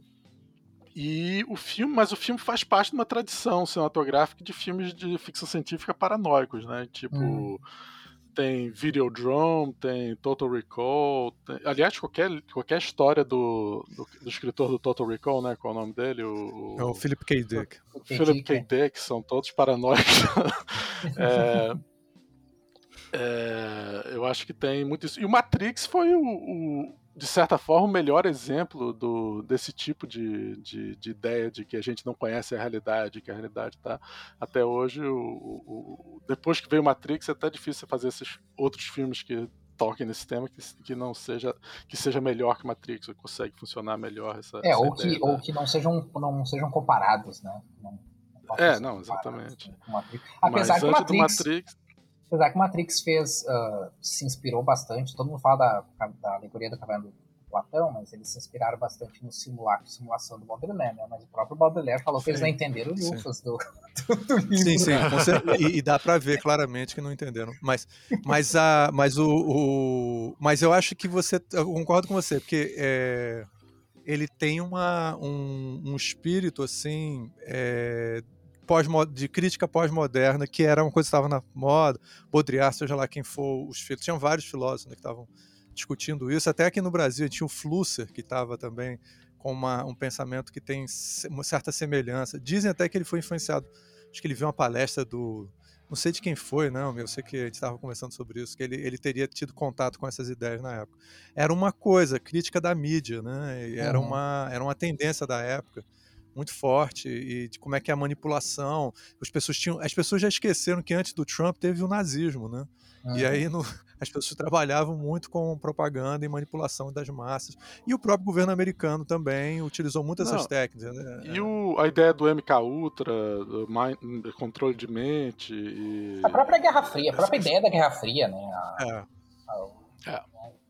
É, que volta ao, né? ao invasor de corpos, né? Que é a ideia do que existem entre é. nós. O, o... Mas, é, o... o lance da Guerra Fria que é forte foi, pelo que eu já estudei disso, né? Foi o Sputnik, né? Porque os russos foram. Os russos colocaram um satélite que piscava e emitia um sinal de rádio, passando todo dia na cabeça dos americanos, né, em 1957, né? Então, essa noção de alien, inclusive até na língua inglesa, alien tem essa, esse sentido de não ser o, não é igual pra gente, né, que o alien é o alienígena, né? O alien é, o, alien é o estrangeiro, né? é o estrangeiro, então é, é o outro, né? É o Uhum. e aí, quer dizer, essa paranoia americana com, com os invasores, com outros, isso é fortíssimo, É, e, né? e uma coisa importante que você está falando, a gente não pode esquecer, é, é, já que o Augusto mencionou aqui o o- e o Léo também, o, o Invasor de Corpos, é, ele é um filme, uma história anticomunista, né? Bem anticomunista. Os alienígenas são, são os comunistas. Sim. E que Ah, entram. como, como é qualquer aquela- aquele filme medo. alienígena da época, né? É. Dos anos 50 ali. Era tudo. Mas hoje em dia também são os comunistas, vocês não sabem disso, não? Só, você não vem live de quinta-feira, não? São os comunistas, cara. Vocês têm que assistir as lives de quinta-feira, pô. Mas Até essa é a grande graça desse filme, né? Não, os aliens não serem os comunistas, os aliens serem os capitalistas, né? Essa é, o grande, É, a grande é reviravolta desse filme, que é o que Verdade. torna o filme Não, e eles são capitalistas selvagens, eles são, eles são capitalistas imperialistas, né? Tipo, hiperliberais, assim. Super né? Então, é. Hiper, né? É, exatamente. é, Hiper neoliberais e, e- e conquistadores de novos territórios. É, E aí é, é por isso que a gente quis gravar esse programa originalmente, né? E é É interessante. isso que faz esse filme ser atual, né? Isso é Não, que faz esse filme ser certeza. atual. com A certeza. crítica ao neoliberalismo, né? Isso é que faz E, e é interessante no filme que quando ele vê a verdade, a polícia chega, ei, cara, não se preocupe, vem com a gente que a gente pode conversar. E... Porque É. eles estão acostumados a, a corromper as pessoas e, e fazer as Sim. pessoas fazerem parte do sistema, né? É. No, no filme. É, eu Com- queria com ver. o- Esse é o seu Deus, né? Como é que o dinheiro chama? Exatamente, esse é o esse seu é o Deus. seu O Deus. dinheiro né? é. Eu queria, eu queria ver uh, um porque falaram, né? Falam, vivem falando em fazer um remake desse filme. né? E eu queria ver um filme desses com essa mesma pegada anticonsumista e tal, uh, mas com um protagonista não caucasiano. Eu acho que isso dá um, Sim. porque, porque porque tem essa questão, né? As, as leituras que as pessoas fazem depende muito também do que elas veem, né? Então, a, tipo um Trump nunca vê, nunca olharia um filme eu concordo que se ele olhasse o Eles Vivem, ele, ele, ele ia olhar e dizer, não, mas isso aqui tem tudo a ver com o que eu acredito. Agora, se o protagonista não fosse branco, ele não teria a mesma leitura. Então eu ficaria, eu ficaria Ah. interessado em, sa- em saber se tivesse um personagem. gente, eu vou, eu Negro, vou, latino. eu vou contar um, vou contar um segredo pra vocês. É Eu o me alistei no exército Ah. em 1988, Cara, que é é o um- ano é desse esse- filme. Rapidinho, só pra vocês saberem, isso é uma informação que ninguém nunca teve contato com a missão. Ô, Como é que louco, você se alistou no exército? Não, eu me alistei não, era obrigatório na minha época. na minha época você, se- tá. Pensei que você se apresentava, né, pra ser, ser ali, apre- Eu não me lembro mais quantos anos você tem, eu tava pensando você indo pra guerra do Vietnã. Não, assim. não. Eu só fui pra guerra do, do Iraque. Aí eu, Paraguai, do Paraguai. Paraguai. Paraguai. Aí o. Pô, se o, se o Bolsonaro ajudou lá, aprendeu o Lamarca, pô, eu posso ter ido pra guerra do Vietnã. Pô, eu tinha 10, 15 anos, 13 anos e aprendeu o Lamarca, né? Aí o. Matou Lamarca, né? Aí o. Não foi o Lamarca, não, foi outro, né? Não foi o Lamarca, tô confundindo. Foi, um desses aí que ele disse que ajudou a aprender. Aí o. Então, em 88, eu fui me apresentar. Eu sempre tive cabelo muito grande, cabeludo, metaleiro, né? Mas pra apresentar pro exército, eu fiquei com medo. Aí eu cortei o cabelo.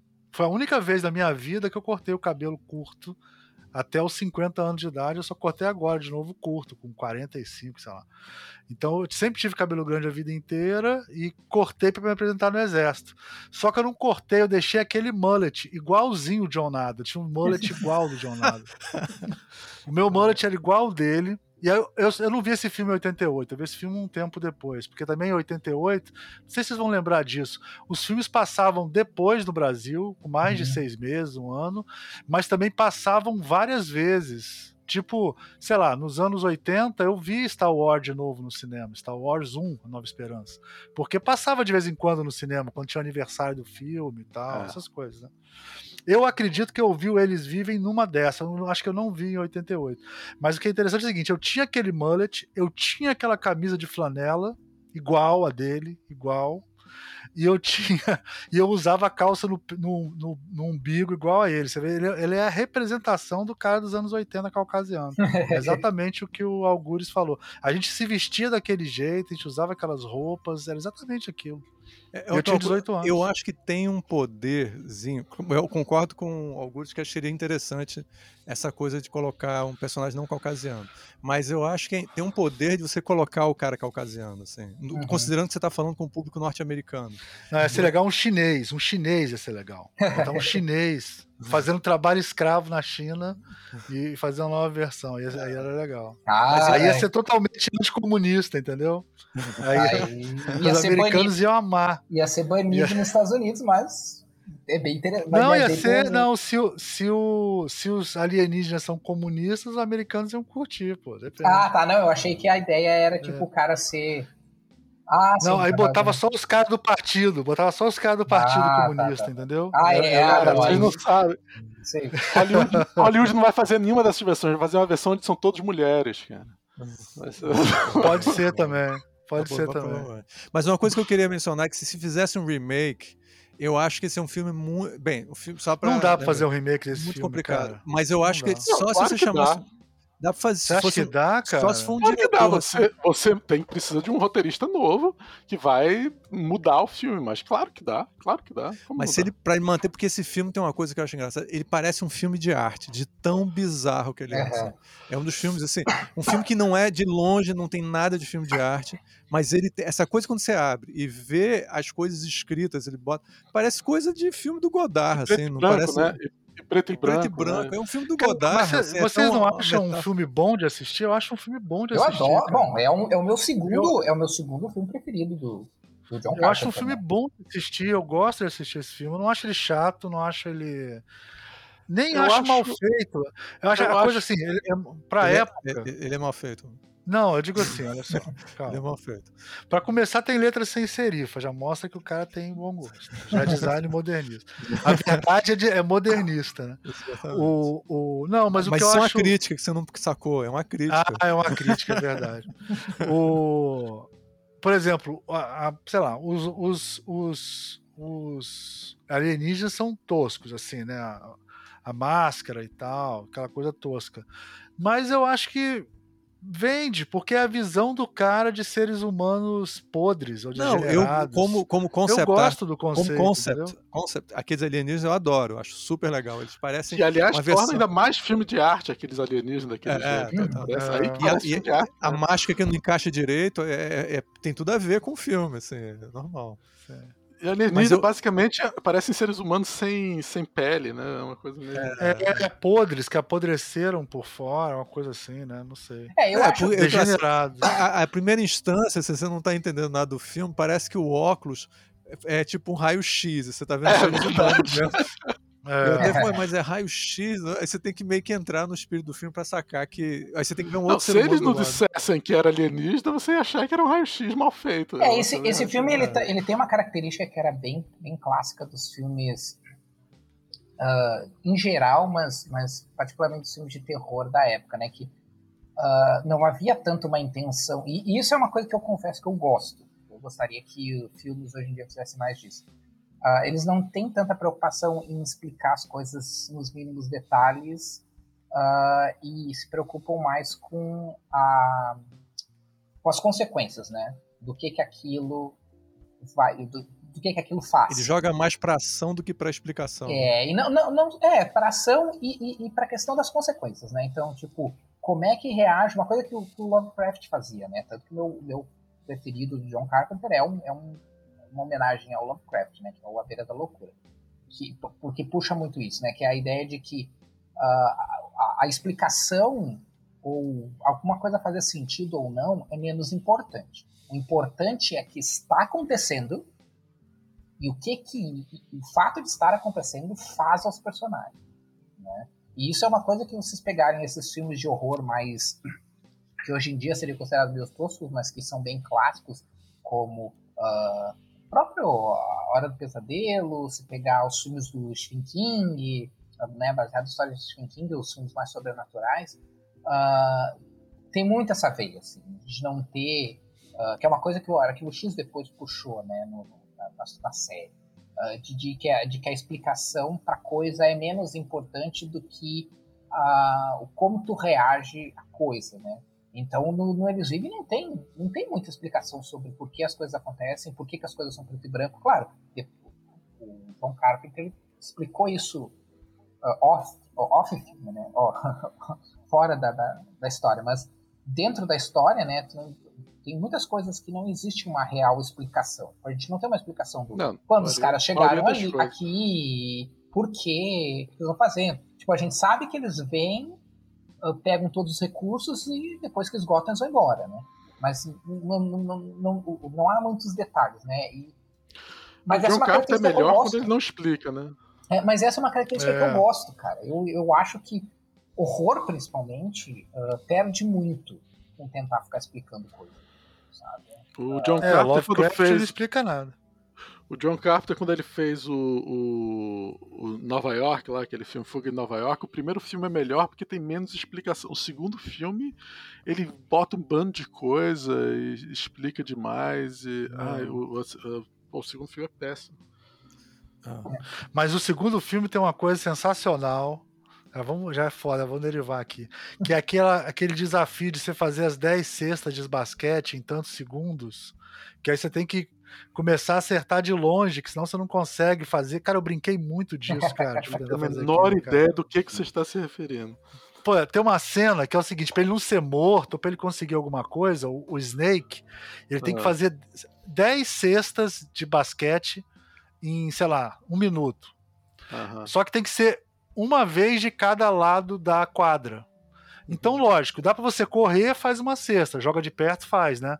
Corre para o outro lado, faz a cesta para o outro lado. Só que, de acordo com, com o tempo que vai passando, você tem que começar a arremessar mais de longe. Vocês não lembram dessa cena? A cena é genial.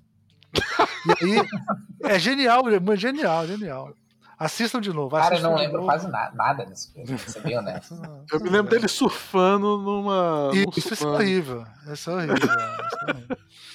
surfando de tsunami. Mas, mas eu é... acho muito legal. Mas aí é o que eu falei do, do, do, do Carpenter, né? Ele puxando de outros gêneros, né? Tipo, aí ele querendo fazer o seu filme Catástrofe uh, malu maluquete, né? Basicamente. Tanto esse quanto o primeiro, né? É verdade. É. Agora, e o. E a coisa do da, do Zizek, né? Que ele fala que o, a cena da luta é o momento que ele tira a ideologia do cara. Vocês, na porrada. Vocês assistiram, né? Ele, ele tira a ideologia do cara na porrada. Tira o cara, a ideologia do assim, cara na porrada. Só assim que você pode tirar a ideologia de alguém, que ele diz, inclusive.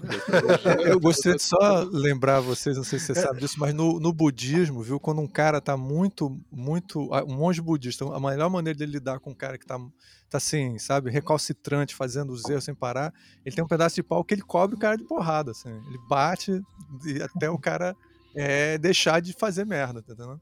Então, assim, é, eu, depende da sua linha filosófica, eu acho. É, em 1984, de certa forma, é torturado até, até aceitar.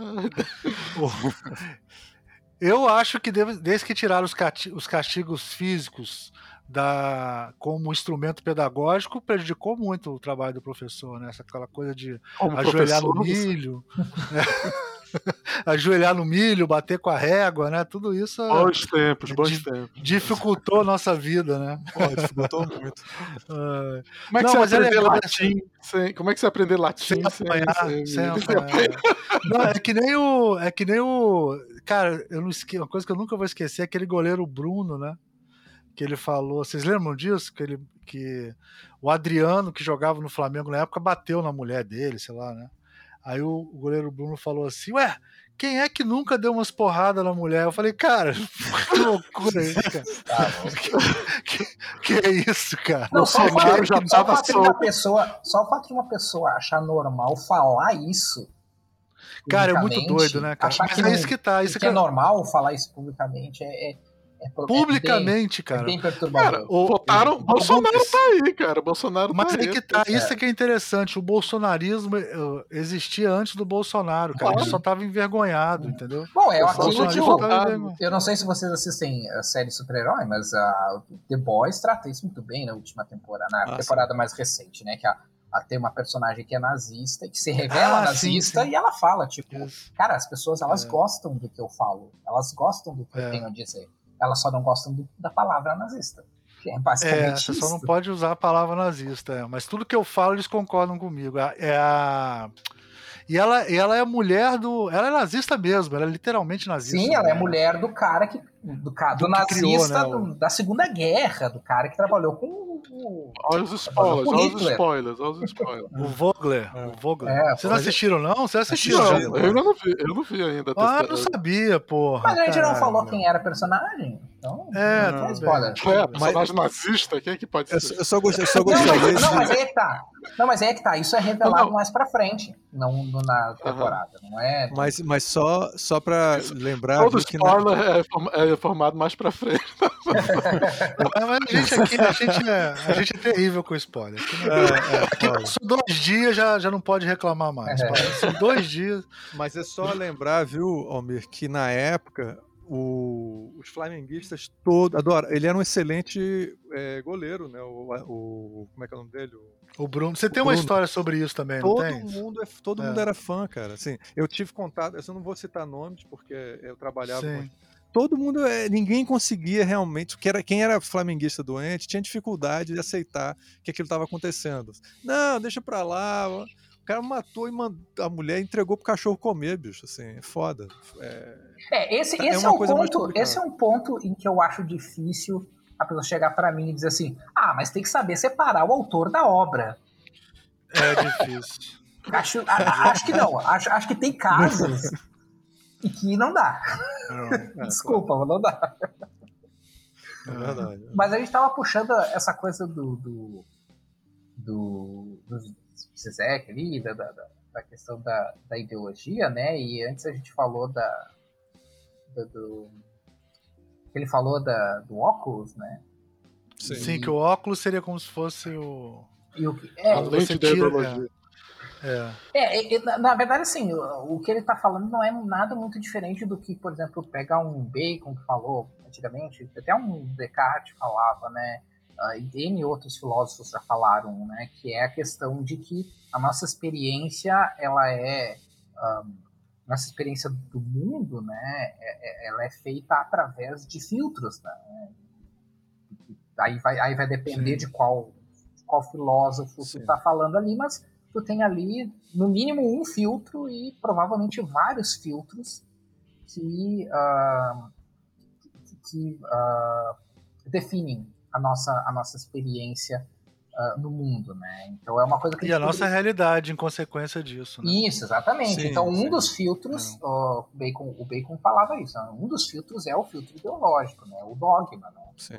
É, São, as, são as suas crenças e, e tal, né? Mas engraçado É, o, o, o, acho que o Kant usava a metáfora da, do óculos colorido, né? Uma coisa assim. Hum, literalmente isso. o óculos Ele colorido. falava, é, o Kant falava bastante dessa questão. É, é, isso é uma das coisas, para mim, mais interessantes de, de- de fazer ah, análise dessas obras, por causa daquilo que eu falei. Eu, assim, posso estar, obviamente, ah, subestimando John Carpenter, mas eu duvido muito que o John Carpenter tenha lido Kant ou tenha consciente, se ele leu Kant, ele tenha conscientemente usado Kant, né? Mas isso só mostra a qualidade da, da análise que muitos dos filósofos fizeram ao longo das, das eras. Então, por exemplo, eu sou. As pessoas às vezes me perguntam assim: ah, mas tu é idealista, ou tu é realista, ou tu é não sei o quê, não sei o quê. Ah, e eu sempre falo, cara, eu não sou nada. Porque eu não tem nada que eu possa olhar tipo, e dizer assim, ah, ok, eu me. Eu, eu marco todas as caixinhas aqui, todo o checklist do, dessa, dessa corrente filosófica. Ah, mas eu acho que sempre tem ah, ideias, alguma ideia que tu, que tu pode aproveitar. assim, sempre tem alguma coisa que, que, são bem interessantes que dá pra gente puxar. E essa questão da, do filtro é interessante porque o, o- por- porque essa é a ideia, né? A, a ideia é Sim. que os alienígenas colocaram uma barreira ah, que a gente pode pensar que é uma barreira psicológica, que é uma barreira que é uma realidade virtual, enfim, existe, vai existir N formas de, de, de interpretar isso, mas ah, o que importa é que eles criaram uma barreira, né, uma bolha, e a gente vive dentro dessa bolha, né? Então vocês estavam falando ali antes, ah, se a gente fosse fazer um remake hoje, ou dá para fazer um remake hoje. Cara, Dilema das Redes aí é uma documentário que mostra que dá pra fazer o remake hoje, sabe? Tipo, a gente Claro. vive nessa mesma bolha, sabe? De uma Sim. maneira diferente, sim, mas né, hoje em dia a gente Só tem. tem que adaptar. Só tem que adaptar a história, mas é a mesma É, tem história. eu, acho, eu pra- acho que teria que ser uma mistura entre o, esse filme e o Matrix, porque agora o grande inimigo são os algoritmos, né? Então você tinha que conseguir ver É. os algoritmos chovendo na tua frente, assim, É, não, eu, Matrix, e aí olhar e entender o algoritmo. O eu é concordo, eu- concordo plenamente. Eu acho que, eu acho que a, a influência hoje tinha que ser menos invasões de corpos e mais Matrix. Mais Matrix. É, não, exatamente. É o, que, eu- é o que eu falei. Esse gênero, depois do Matrix, não tem como você fugir de um, de um- É. de um negócio Matrix. Você tem que. Ia ter É. que ser uma coisa mais cyberpunk, que você entra dentro do sistema pra ver a verdade. Não dá pra você ver a verdade com um óculos. O que em dia, talvez cara. até melhore muito a história, porque o grande problema desse filme é, o, é a resolução dele, né? Uhum. É, nossa. E o- é, nossa mesmo, porque é, no momento que eles entram naquele túnel até o final, o filme é tipo, vamos terminar esse filme, né? Porque as coisas acontecem de forma super. Porque ele tem uma coisa meio exterminador do futuro, sair por aí atirando nos caras e.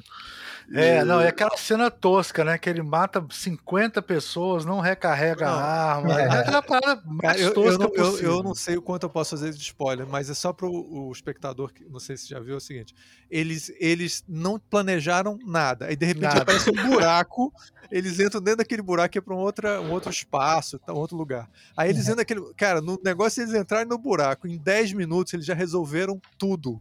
Eles vão andando Não, e, e faz muito corredor sentido. e vão resolver todos os problemas. No final do corredor, acabou todos os problemas. Não, ele ainda encontra um cara que, que, que ensina tudo pra eles. Como é que eles vão destruir o negócio? Que é Não, amigo. eu- é, Nossa, assim, E isso faz muito sentido o que o, o que o Léo falou, que realmente parece que, que os caras quiseram terminar, porque a história é, é- é- ela toma totalmente seu tempo, né? Tipo, tem, tem, tem Sim. momentos assim que, tipo assim, não precisa ser tão longos e são extremamente longos. Assim. E, São. e aí chega no finalzinho, chega nessa parte, tipo, parece, vamos, vamos, vamos, vamos, vamos, vamos terminar esse filme. Vamos, chega. Hora de ir pra casa, gente. Aí já encontra o cara que explica tudo como é que faz pra destruir. Depois encontra a mulher que, que você encontrou. Ele encontra três vezes com a mulher por acidente, né?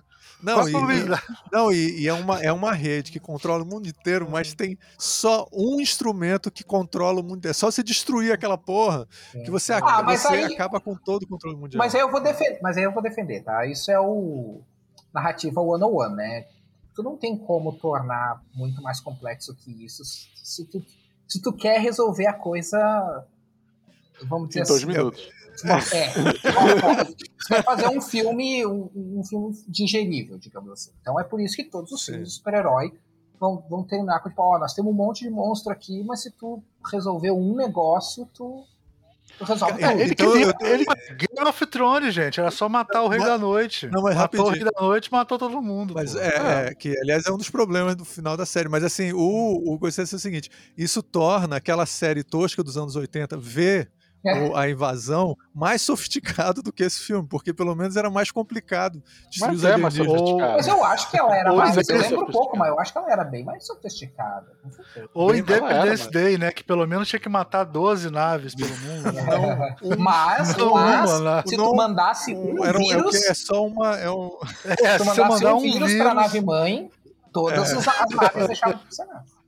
É, aquilo é foda, aquilo é foda. É isso que eu tô dizendo. Esse é, esse é um clássico, cara. Eu acho Cara, até. eu tenho uma história boa sobre isso, cara. Que esse filme, que ano que saiu esse filme? Saiu em. Qual? O Independence Day? É, 96. saiu em que ano? Tem mais de 20 96. anos, né? Uhum. Ali. 96, né? 3001, o- 3001 do Clark Ah, saiu. Deixa eu ver que ano que saiu assim. Eu acho que saiu de 97 saiu esse filme. 97 sa... Não, 96 saiu Independence Livro. Day, não foi? Uhum. É. não sei. Aí o livro 3001, a, Ah, a livro. Odisseia Final, saiu em, em 1997. E aí a solução que o Arthur C. Clarke deu foi exatamente essa no final: um vírus que ele coloca dentro do, do monolito. Olha o spoiler do caralho que eu dei agora. Aí, problema, eu não vou ler. é, ninguém vai ler, só Ah, eu. o livro tem mais de 20 Não, mas, anos, cara, né? Hum, É, de é. spoiler. Mas não, aí ele, ele no prólogo, Léo, no prólogo, ele pede desculpa sobre isso, cara. Ele fala assim. Ele fala, muitas pessoas me criticaram quando eu escrevi esse livro, porque o final do meu, do meu livro é exatamente igual ao final do Independence Day.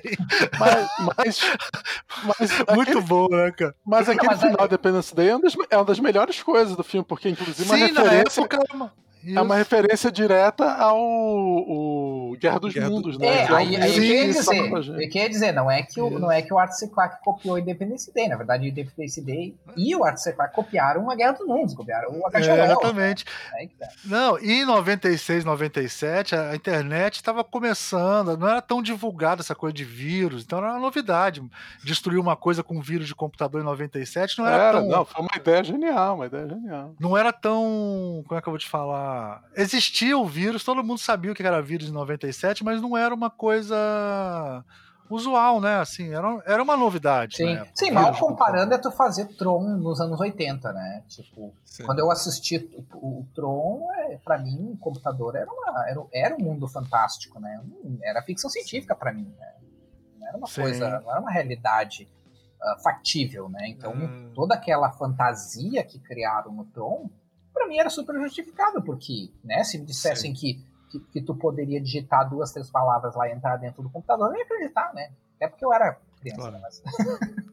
Não, e, e a decepção, que depois você viu a, a computação é uma coisa chata do caralho, não é divertida e interessante do mundo alternativo. Agora, uma coisa também que tem no, nesse filme que é do Day Lives, né? Que é o Day Live, né? Na verdade. né, Que é o.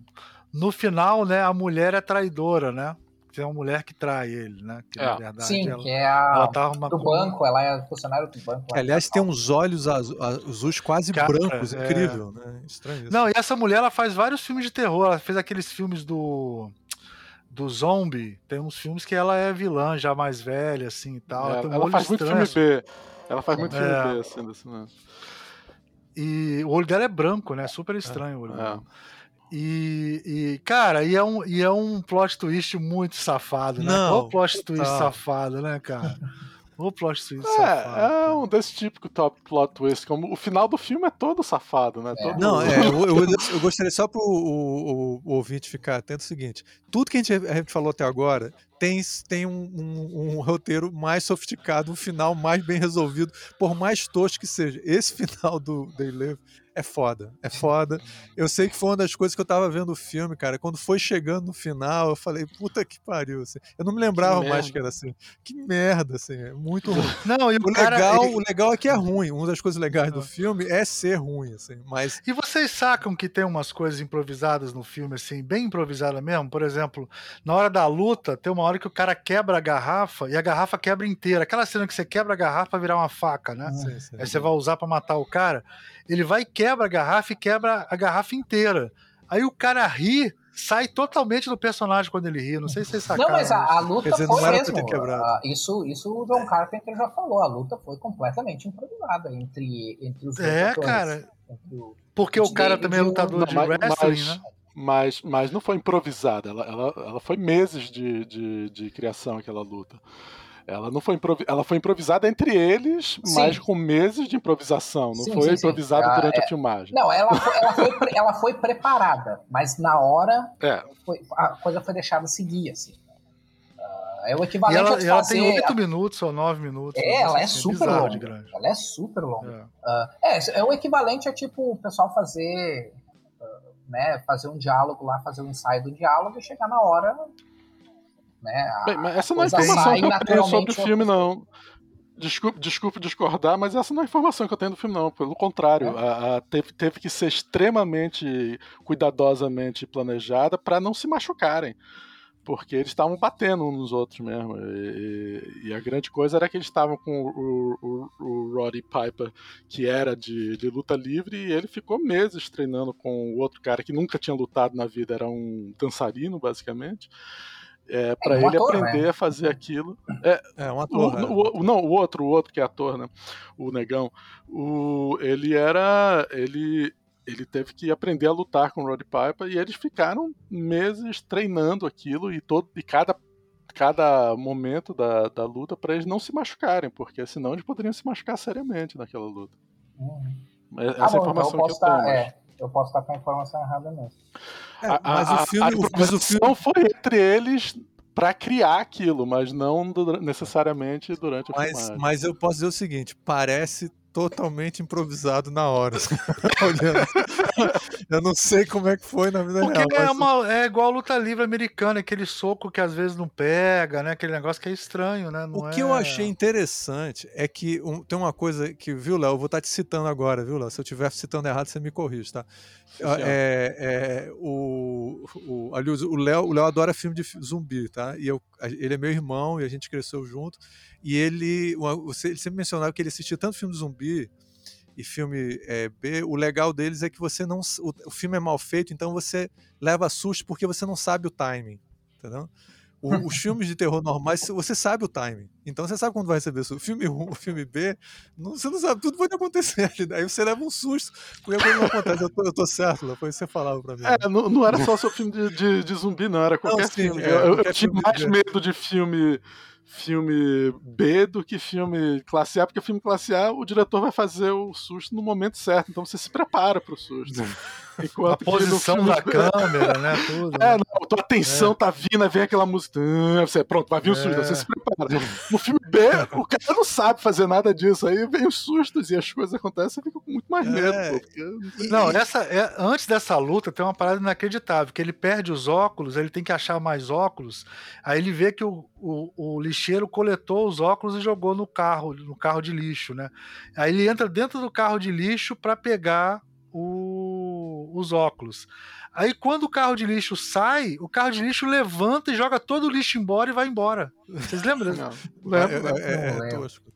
Não, Cara, mas mas é aí que eu é acho. que- assim, Coisa... Uma coisa que eu Fala, gosto desses filmes, principalmente nos anos 80, vai ter vários filmes dos anos 80 com essa pegada, assim, que é tipo, o filme parece ter sido feito de forma completamente freestyle. Tipo, não parece que houve um- um- uma reescrita, não parece, parece sempre que foi assim, ah, então agora acontece isso, e depois acontece isso, e depois acontece isso, e depois, tipo, parece muito freestyle, assim, eu- e- o que com certeza não é, mas eu, eu gosto dessa característica, desse, na falta de um termo melhor, desse naturalismo de narrativa, assim.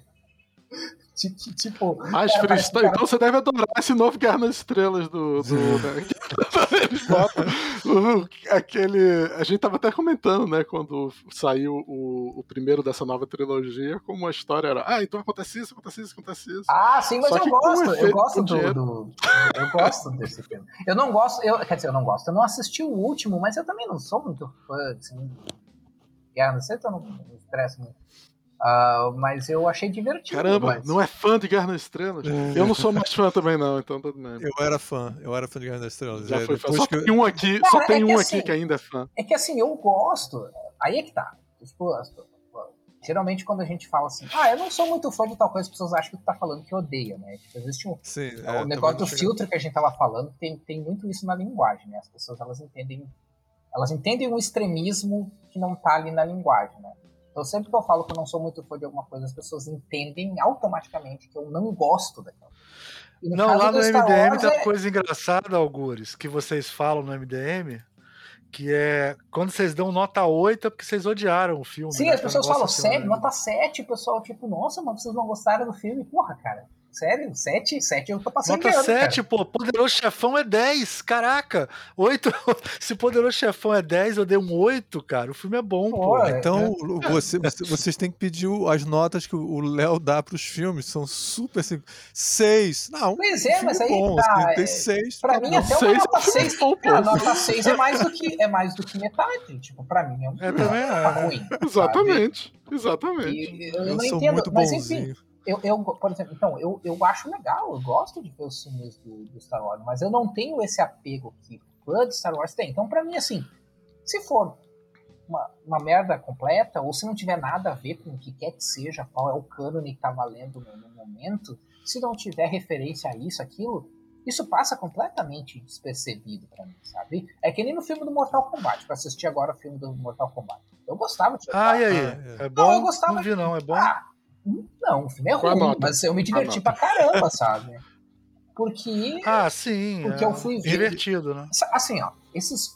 Pega o, o Delivery como, como base, mas pega assim, sabe aqueles filmes antigos que a América Video distribuía da Canon?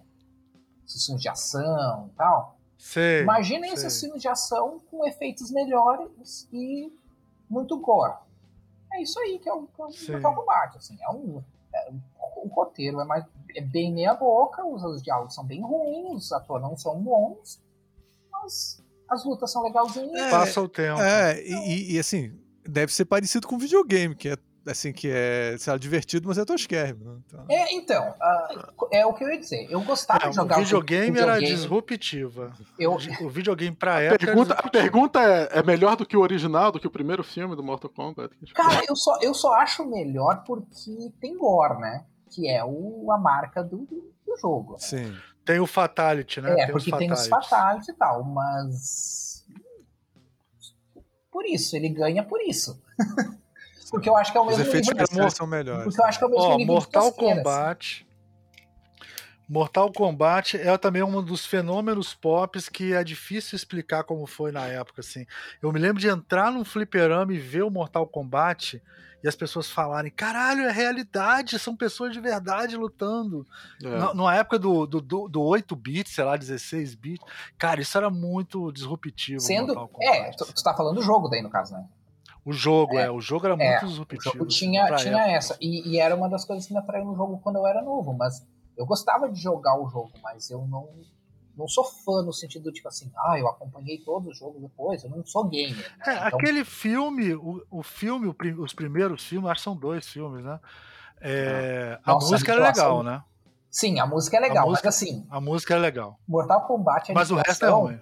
Mortal Kombat Aniquilação, que é o segundo filme.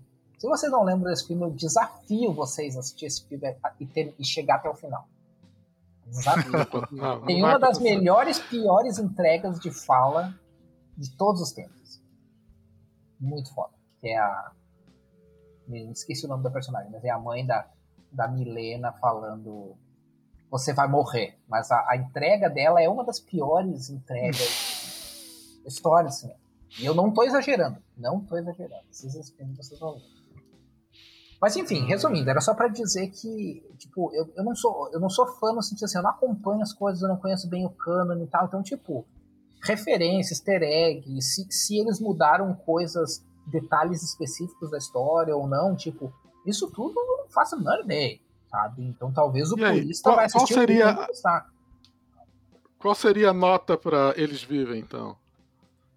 Ah, não, mas é que eu sou. Eu Eu, eu, eu, gosto do Eles Vivem, então pra mim seria um 8. Sim, mas. Tranquilamente. Oito. 8, 8,5. Tranquilamente. Pra ah, mim então seria- você não gostou. Então Pra mim seria seis ou, ou cinco. Seis ou cinco. É um bom filme, é um bom filme. E- Pra você, Almir, quanto é que você daria? Ah, cara, eu gosto muito do filme. É, é difícil. Você tá, você tá olhando com que olhos? Não sei, eu quero saber Qual sua óculos que você tá usando? Que Qual é óculos? o Que óculos, óculos qual que você tá usando? ideológico tá usando? O óculos ideológico. Ah, pra mim tem que dar um 8 pra esse filme, pelo menos, cara. Porque na época eu daria mais, assim, pensando ele na época dele. Hoje em dia, 7, eu dou 8 pra ele até hoje. Assisti de novo e não me, não me ofendeu. Assim, assisti, passei o tempo. Cara, sabe uma E- coisa e- que. Uma coisa E ele é muito atual, é- o tema dele é muito atual, essa coisa do trabalhador que votou contra o Brexit lá, entendeu? Que votou a favor do Brexit inglês, tem tudo a ver com esse cara, sabe? Ou os caras que votaram no Trump lá, que, que cavam carvão lá no, no norte dos Estados Unidos. Então, é a minha nota, atual, viu, assim. Vai ter que ser assim, com dois óculos, tá?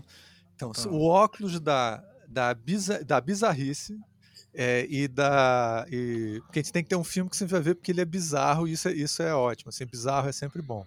Então, pela bizarrice e pela essa importância é, cultural, etc., que você falou todo agora aí, aí eu daria oito. Agora, como experiência minha, vendo um filme. É, Hoje. hoje hoje. Aí eu daria um 5 pro filme, assim. Não foi. Eu tenho que admitir que ver o filme, pra mim, é... como eu vi na época e não me lembrava de nada, não lembrava nada do filme. Eu não me lembrava nem se eu vi o filme inteiro. Eu não me lembrava. Assim. É, E ver de novo hoje em dia, o filme.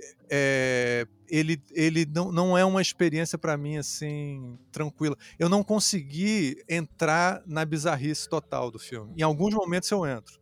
Mas em outros É, momentos eu, eu- não eu entro. E tenho- eu- o filme vai piorando muito, assim, desculpa. assim, ele vai piorando muito quando já chegando no final. Assim, mesmo para um É. filme tosco. Ele é um filme que me é lembra. Quando, quando eu era garoto, eu me lembro que eu tava assistindo um desenho animado, uma vez eu queria mostrar pra minha mãe. Só que o final era muito triste. Aí eu mostrei animado e quando chegou a um certo ponto eu desliguei a televisão. Eu disse, "Você tem razão, que o final é muito. Não dá pra esse final- Você veja o final. Esse filme é um pouco assim. Mas então, Tá eu, bom, eu tenho, eu tenho uma relação mais próxima com esse filme, né? Então, tipo, eu já assisti ele várias vezes. Faz, um tempo, faz uns dois anos que eu não assisto ele, mas eu já assisti ele várias vezes. Eu gosto de horror, eu gosto de um Carpenter, eu gosto desse tipo de filme. Ah, então, então, isso também. Esse é o meu filtro para as coisas. Mas nos últimos anos eu tenho pensado numa coisa que eu vi o Chris Rock falar uma vez.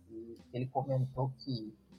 ah, claro que, assim, eu concordo com ele de forma limitada, né, em partes, mas, ah, mas eu penso muito no que ele falou, que ele falou o seguinte, ele falou, ele falou que hoje em dia ah, o critério dele para querer ver um filme ou para curtir um filme é assim, ele prefere ah, assistir um filme que é ruim, mas que tentou fazer uma coisa diferente, do que assistir um filme bom, mas que é bom porque fez tudo aquilo que os outros já tinham feito e que já são provados que dava certo.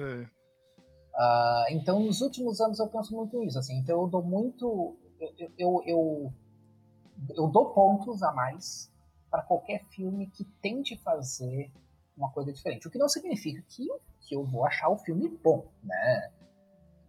Eu, eu, eu só estou reconhecendo que ele fez uma coisa diferente, mas e- e- então Bem, você deu oito. eles- Deu oito pra ele. é, então pra mim. Não, eu digo, tô falando agora de forma geral, né? De forma geral. Pode ter filmes que eu. Ah, eu, dou, eu dei nota 4 e dessa, dessa nota 4, do, dois pontos é por. ô, é, é ô, diferente. Gures, o o Léo, na última vez, deu 8 pro Poderoso Chefão, cara. Pô, então Cara, eu seis, reassisti então e seis, ele cinco perdeu, ele pro- perdeu dois pontos. É, seis, exatamente. Então, tá seis, tá, cinco tá pro- 6 e 5. pro, pro eles Tá irem. fantástico, né? Tá fantástico, cara. E, então, Tá assim, mas, mas eu curto esses filmes. Eu sou o cara que eu tava reassistindo os filmes, uh, cineséries de terror esses tempos. Eu reassisti todo, todos os. ah, a Volta dos Mortos. Todos os. ah, a Hora do Pesadelo, todos Esses os. zumbis, né? Eu É, assisti, ah, não, eu assisti as franquias, né? Todos a Hora do Pesadelo, assisti todos os Sexta-feira 13 e assisti todos os filmes do Leprechaun. Eu nem sei se vocês assistiram. Puta, Caralho, agora res- respeito. Parabéns, cara. Respeito. Eu não sei. Mas quantos filmes do Leprechaun existem? Tem tipo Dois? uns 11. Tem tipo uns Caralho. 11. Tem dois filmes. Pra vocês Ah, terem uma é. ideia, pra Ah, vocês terem uma ideia, tem um filme chamado Leprechaun no Gueto. E tem um outro Caralho. filme, tem um outro filme chamado Leprechaun Você é um guerreiro, você é um guerreiro. Respeito total, respeito Tem. Leprechaun no espaço. Bom, Leprechaun é um dos Ah. filmes que, que, que criou essa, essa, essa piada de que quando tu faz um filme no espaço, né? ah, que, que tu, tu tem uma franquia que não é no espaço, e daí tu chega no, na- no- no- no número X do filme, ele vai pro espaço. É porque a franquia já foi pro espaço, né? Alegoricamente. Acabou. falando. É. Exatamente. é. Por ca- um dos sobrou motivos foi é. um dos motivos é o Leprechaun, né? Que o Leprechaun acho que foi o 4, se eu não me engano. Não, ele foi pro o espaço. Leprechaun, cara, muita gente viu o Leprechaun 1 porque tem a Jennifer Aniston. É o primeiro filme da gente. E aparecia muito no Netflix, aparecia muito assim, muita gente acabou vendo esse filme do Leprechaun 1, né? Uhum. Mas O ele que é não é tão demais, ruim. O primeiro não é tão ruim. Ele é um filme É. De então, terror você tosco. pensar como são os outros. Ele é- Gente, agora eu vou contar uma coisa pra vocês que acho que quase ninguém sabe disso. Existe o Highlander 5, vocês sabiam disso? Caralho. Não. Não, Não, eu, eu, me- disso? assim, eu, me, eu parei de ver o ah, parei, parei de saber sobre o Highlander na série, né? Teve a série. Então. Aquele cara da série, ele fez um que era o Highlander, que, ele, que era ele com Christopher Lambert no final, né? Os Hum. dois, né? Tem um filme. Esse é o 4. Depois desse, fizeram o 5 e só passou na Rússia. Puta Nossa, sério? Sério, cara. Bom, pelo menos foi o que eu vi pesquisando aqui. E aí você não consegue ver esse filme. Esse filme deve ser difícil de achar pra caramba. Mas é um filme russo que chama Highlander a Você Highlander a fonte. Você viu essa- essas semanas, teve uma descoberto, um filme que tinha sido perdido, que acho que foi feito nos anos 90, que é o Senhor dos Anéis russo. Ah, eu sou. Ah, eu vi a galera postando, mas não assisti. Cara, é uma série de TV, eu acho. Não, é um filme, eu não sei certeza. Eu acho que era um filme. E, e tem um filme, eu comecei a ver pedaço do filme, assim. É, e dizem que é muito mais fiel ao livro. É. É, porque tem o Tom Bombadil, tem é, tem Mas é engraçado, parece que é, um, é uma pe- pessoas normais, assim, no interior da Rússia, assim, caminhando e tal. É, é um filme diferente. Assim, Não, você, sei se- especiais russos da época tem. Agora, a gente não pode reclamar porque a gente assistiu quando era pequeno a versão inglesa. Se é, vocês de Senhor dos não fossem dominados pelo imperialismo americano, vocês conheceriam. Vocês conhecem o John Carpenter, mas não conhecem o filme russo, tá vendo? É porque vocês Cara, são mas os dominados russos- pelo imperialismo americano. Vocês os têm que colocar o são muito- óculos, pô. Os russos são muito toscos, cara. Eu te- tenho uns amigos russos, e aí eles assistem os filmes na Rússia.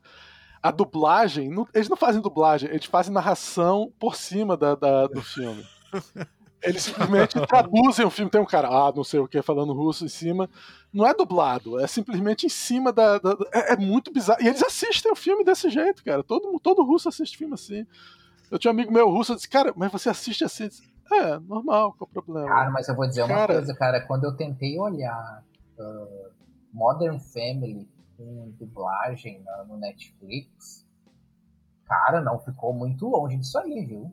Meu Deus, que dublagem. Sim, mas dublagem de, de comédia pra TV sempre foi um problema, né? Nu- Nunca teve. Horrível, Cara, horrível, Nunca horrível, teve horrível. Seinfeld. Imagina Seinfeld dublado no. Não, não, dá também. Não, mas eu não digo coisas nem nunca- pelas, nunca- assim. Ah, é- é- é- a dublagem é mal feita. Não tô falando nem da, da adaptação, não tô, da adaptação das piadas. É, não tô tá, falando disso. tá chegando falando mais assim, ó, perto da Rússia. É as né? pessoas lendo. É as pessoas lendo um papel. Oh, Jay. É, é, é isso, Não, sabe? É o Kalel É, No é, do não, e- Snyder Cut, que eu não sei se vocês assistiram o Snyder Cut, mas é a, é a Gal Gadot falando Kalel No. Kalel, não. Cara, a interpretação dela, Deus me livre. E, e do Cyborg. Puta merda, cara. Meu Deus. Vai, me doeu. Eu confesso que me doeu um pouquinho olhar o. Quer dizer, me doeu assistir essa bosta, né? Mas a geral, pergunta né? é, é, o que que doeu mais, o Snyder Cut ou a versão original? A versão original, Cara, o é Snyder Cut, cara. O Snyder Cut, eu vou dizer por Snyder quê. Cut doeu mais? E eu vou dizer por quê. Porque durou quatro horas. Exatamente. Porque a versão original é duas horas menor. Cara, ó, eu- mas uma coisa a gente tem que concordar. A gente fala do Snyder pra caralho, né? Não tem jeito, né? Isso ninguém tira dele, cara. Puta que pariu, cara. Que aí do todo mundo, fala, todo mundo fala do Hitler também, né? Verdade. É que nem falo, ah, mas vivem falando dos filmes do Zack Snyder. Caras, hoje em dia também se fala. Quer dizer, faz tempo, então não se fala tanto, mas por muito tempo se falava do filme da Electra, do filme da Mulher Gato, do Batman Robin. Não, mas você, você não gostou do Watchmen? Não, o pessoal do MDM odeia o Watchmen, cara. Não, eu não Todo vou dizer que eu odeio. odeia. Eu não vou dizer que eu odeio o Watchmen. Eu acho que tem uma coisa muito boa no Watchmen, que é a cena, a, sequ- a sequência de créditos. Final, né? Quando A sequência- termina, sobe os É créditos. quando o filme acaba. Ah, Quando sobe os créditos. Não, mas a, a sequência, a sequ... aquela sequência de abertura, né? Com, com os créditos que, que dá uma contextualizada no. Porque assim, pra mim, o maior pecado do, do, do Watchmen foi justamente fazer aquilo que as pessoas acham que é o segredo para fazer uma boa adaptação. Que é fazer exatamente igual aos quadrinhos. Eu acho que esse foi o maior pecado do Watchmen. Ah, e para mim, a melhor coisa que tem no Watchmen é justamente quando o Snyder fez uma coisa adaptada para mídia cinema. Ah, e esqueceu ah, pegar ipsis literis o que está na, o que tá na HQ. Ah, que foi essa, é- essa abertura, né? Que, que, é, que é feita ao som da, do The Times They Are Change do, do Bob Dylan. Né? Ah, Sim. é- é- essa- sequência eu acho muito legal e, e eu acho criativa. Então, uma adaptação criativa do, da história. Ah, mas não, não odeio, não vou dizer que eu odeio, mas assim, dizer que eu. É, é, é que assim, eu tenho ranço do Snyder, esse é o problema. Porque Sim. ele não. Porque ele não, não entende super-herói e quer ficar insistindo em fazer super-herói. Isso me incomoda. E ele vai pra Marvel agora, viu? Se prepare, viu? Ah, bom, mas aí. Tem notícias aí que ele vai pra Marvel. Ah, mas eu caguei pra Marvel. Mas se ele pegar um herói bem, se ele pegar um herói bem tipo justiceiro, sei lá, talvez dê certo. Ah, sabia? não sei, Mas cara, você, mas porque- você acha que o, os heró- o- a Marvel entende super-herói melhor que o Zack Snyder? A da Marvel Studios, com certeza. Marvel Studios, com certeza. Todos os, todos os filmes da Marvel Studios são feitos com essa pegada. O que não necessariamente faz com que todos os filmes sejam bons, mas todos os filmes respeitam, uh, a, a, vamos dizer assim, na falta de um termo melhor, respeitam a essência do conceito de super-herói criado uh, lá em 1978 com Superman e foi trazido até hoje com, com os quadrinhos. Né? Então, uh, e o é Snyder, é, com o objetivismo dele lá, porra, cara, eu, assim, como é que eu tô então, evitando é... falar qualquer coisa disso, porque senão a gente vai ficar falando sobre o filme. Com certeza. Não, não, vou entrar, não vou entrar nas críticas. O Algures, é porque aqui eu sou o único que, que é mais HQ americano, eles são mais europeia, né? Uhum. E aí eles, eles não, eles não, não concordam com a gente. Senti... Não, é, a gente é, não tem nenhum eles, eles... sentimento de apego ou porque acho que parte desse reconhecimento tem um, um certo apego que você tem, por exemplo, sei lá, eu talvez tenha mais apego com o Tintin do que com o Super-Homem, assim, uhum. é, eu não uhum. tenho essa ah, sim, eu li o Super-Homem quando era garoto mas eu, e tal. Mas e aí, eu... então, eu não tenho, assim, para mim, se ele quebrou ou se ele rompeu com alguma coisa, não não me afeta, assim, eu não sinto isso. Então, não, ok, não sei, pode eu... não afetar, Aliás, mas, mas, é importante saber é. separar é. essas coisas, é isso que eu digo, é importante tu saber uh, que me, tu gostando ou não, ou tu se conectando ou não, uma coisa é uma boa adaptação ou não. Isso tu tem que saber. Eu, eu, eu, eu não... Isso é uma é, é, discussão. É, é, a, gente vai, a gente vai discutir isso mesmo. a gente grava um outro programa sobre isso outro dia. É, é, com certeza. Não, a gente não tá, discutir tá... isso, mas eu, eu acho que... A gente já a gente está chegando agora já no final do programa, então é, é, a gente já está a gente já tá chegando. Na... Mas ô Algures, eu sou do seu time, aqui eu tô isolado. Se não, você deve discutir junto comigo. Vai ter que ser, porque o Almir tá precisando de ajuda, cara. A gente dá muita porrada. No, não, eu, pra mim, o Snyder Cut é, inclusive, culturalmente perigoso. Pra mim, ele é um filme pra incel. Opa. Não é um filme. Não é um filme feito pra gente normal. É um filme feito pra esses incelzão que invadiram o Capitólio lá nos Estados Unidos. Pra mim é esse. Um filme de terrorista. Inclusive eu fiz um vídeo sobre isso. Assistam não, é... lá, assistam lá no meu canal. Vou, vou, assistir, vou assistir, vou assistir. Assistam no canal. O, o lance objetivista dele é muito esquisito. Mas não vamos entrar nisso não, porque a gente, a gente vai entrar é, aqui Teria no... que ter um podcast só pra isso. Só é, pra isso, é, assim. Um dia, um dia a, gente, a gente faz o Clash of Titans do eu e você contra eles, pra gente discutir isso. Uhum. Uh, mas eu também sou, eu sou da, mesma, da mesma linha que você, Augusto. Eu acho que tem Super-Homem quebrando o pescoço, Batman com metralhadora. É isso que eu gosto, é isso que eu gosto. É, pois é, eu, acho, eu gosto. Não, mas aí eu também gosto, mas no Mortal Kombat, não no Superman fazendo isso. é, não, aí então a gente vai ter que, vai ter que gravar. Vamos, vamos ter que gravar outro, então. Pô, eu mas eu não sabia que não tinha. Eu prefiro um filme. De eu não sou anti-gore, não sou anti-glamorização da violência, mas. Não, não, não, mas eu me refiro a rever o personagem. Eu acho que o personagem. Mas aí que tá, é que nem o, um, um filme de super-herói, onde o, que é mais interessante do que simplesmente seguir as regras, também é, é, é pode ser considerado melhor também. É. é. mas isso é uma conversa muito longa. Muito a gente já conversou três horas sobre isso. Ah, mas o. Então vamos, vamos pro final, gente. Eu... A nota ficou 7, então, pro filme do. Média? Ah, é, dando uma média. O Ricardo e eu fomos pra 5, né? Mais ou menos. Vocês puxaram a média, é, vocês puxaram a média pra baixo. Eu fui, eu fui político, eu, eu, eu tenho a nota. É pra, pela o valor cultural e tem a nota pela minha experiência vendo o filme. Assim. 6,5, 7, né? Tá Isso, bom a nota pro, pro, pro, filme. É um filme inesquecível. É um filme inesquecível que é melhor lembrado do que assistido, eu acho, porque você lembra dos momentos que são realmente diferentes e interessantes. Quando você assiste o filme, tem tantos os momentos, especialmente a segunda parte, o filme você sai do cinema como você viu um filme ruim, mas você entra no cinema você, você tá vendo um filme bom, então é, é complicado. É, eu acho que tem que assistir quem, quem é mais jovem, né, que, que for assistir, ou mesmo, né, independente da idade, mas quem nunca assistiu esse filme e, resolver assistir, uh, eu acho que tem que uh, ter em mente que ele é Sim, realmente produto de uma época. Ele, inclusive a estrutura Isso. dele é bem datada. Se pegar um outro filme que eu já, eu já citei aqui, Criaturas Atrás das Paredes, que é do Wes Craven, ele tem uma estrutura muito parecida, que é, que, que é quando essa galera quis tentar fazer filmes incluindo alguns temas sociais coisas assim. Uh, então, assim, é um ritmo completamente sem ritmo, sabe? É uma, uma mistura, uma mistureba de coisas. Então, assim, assistam tendo em mente que não não é limpinho. Mas é- eu acho um filme É, super eu- assistível. É, Não, não, não é, não é, Almir. Não é. Acho que você tá, você tá com um olhar Você muito... acha que hoje em dia ele é um Não, filme não é, não é. inassistível? Ele não é Eu inassistível. Ele não, é, assi- ele não, uma coisa é ser super assistível, outra coisa é ser inassistível. Cara, eu acho que pra quem não conhece a história, se começar a assistir tiver aquele plot twist do cara começar a ver eu as- acho o seguinte, se você os, os curte aliens, ele vai levar um susto e vai querer ver até o para final. Eu aquela acho que- época, esse o padrão do filme é um filme B. Para os anos 80. Na época, a gente, o filme foi- não foi muito sucesso exatamente porque ele era um filme, não era um filme tão bom. E ele era um filme que eu assisti na época e fiquei decepcionadíssimo com o filme.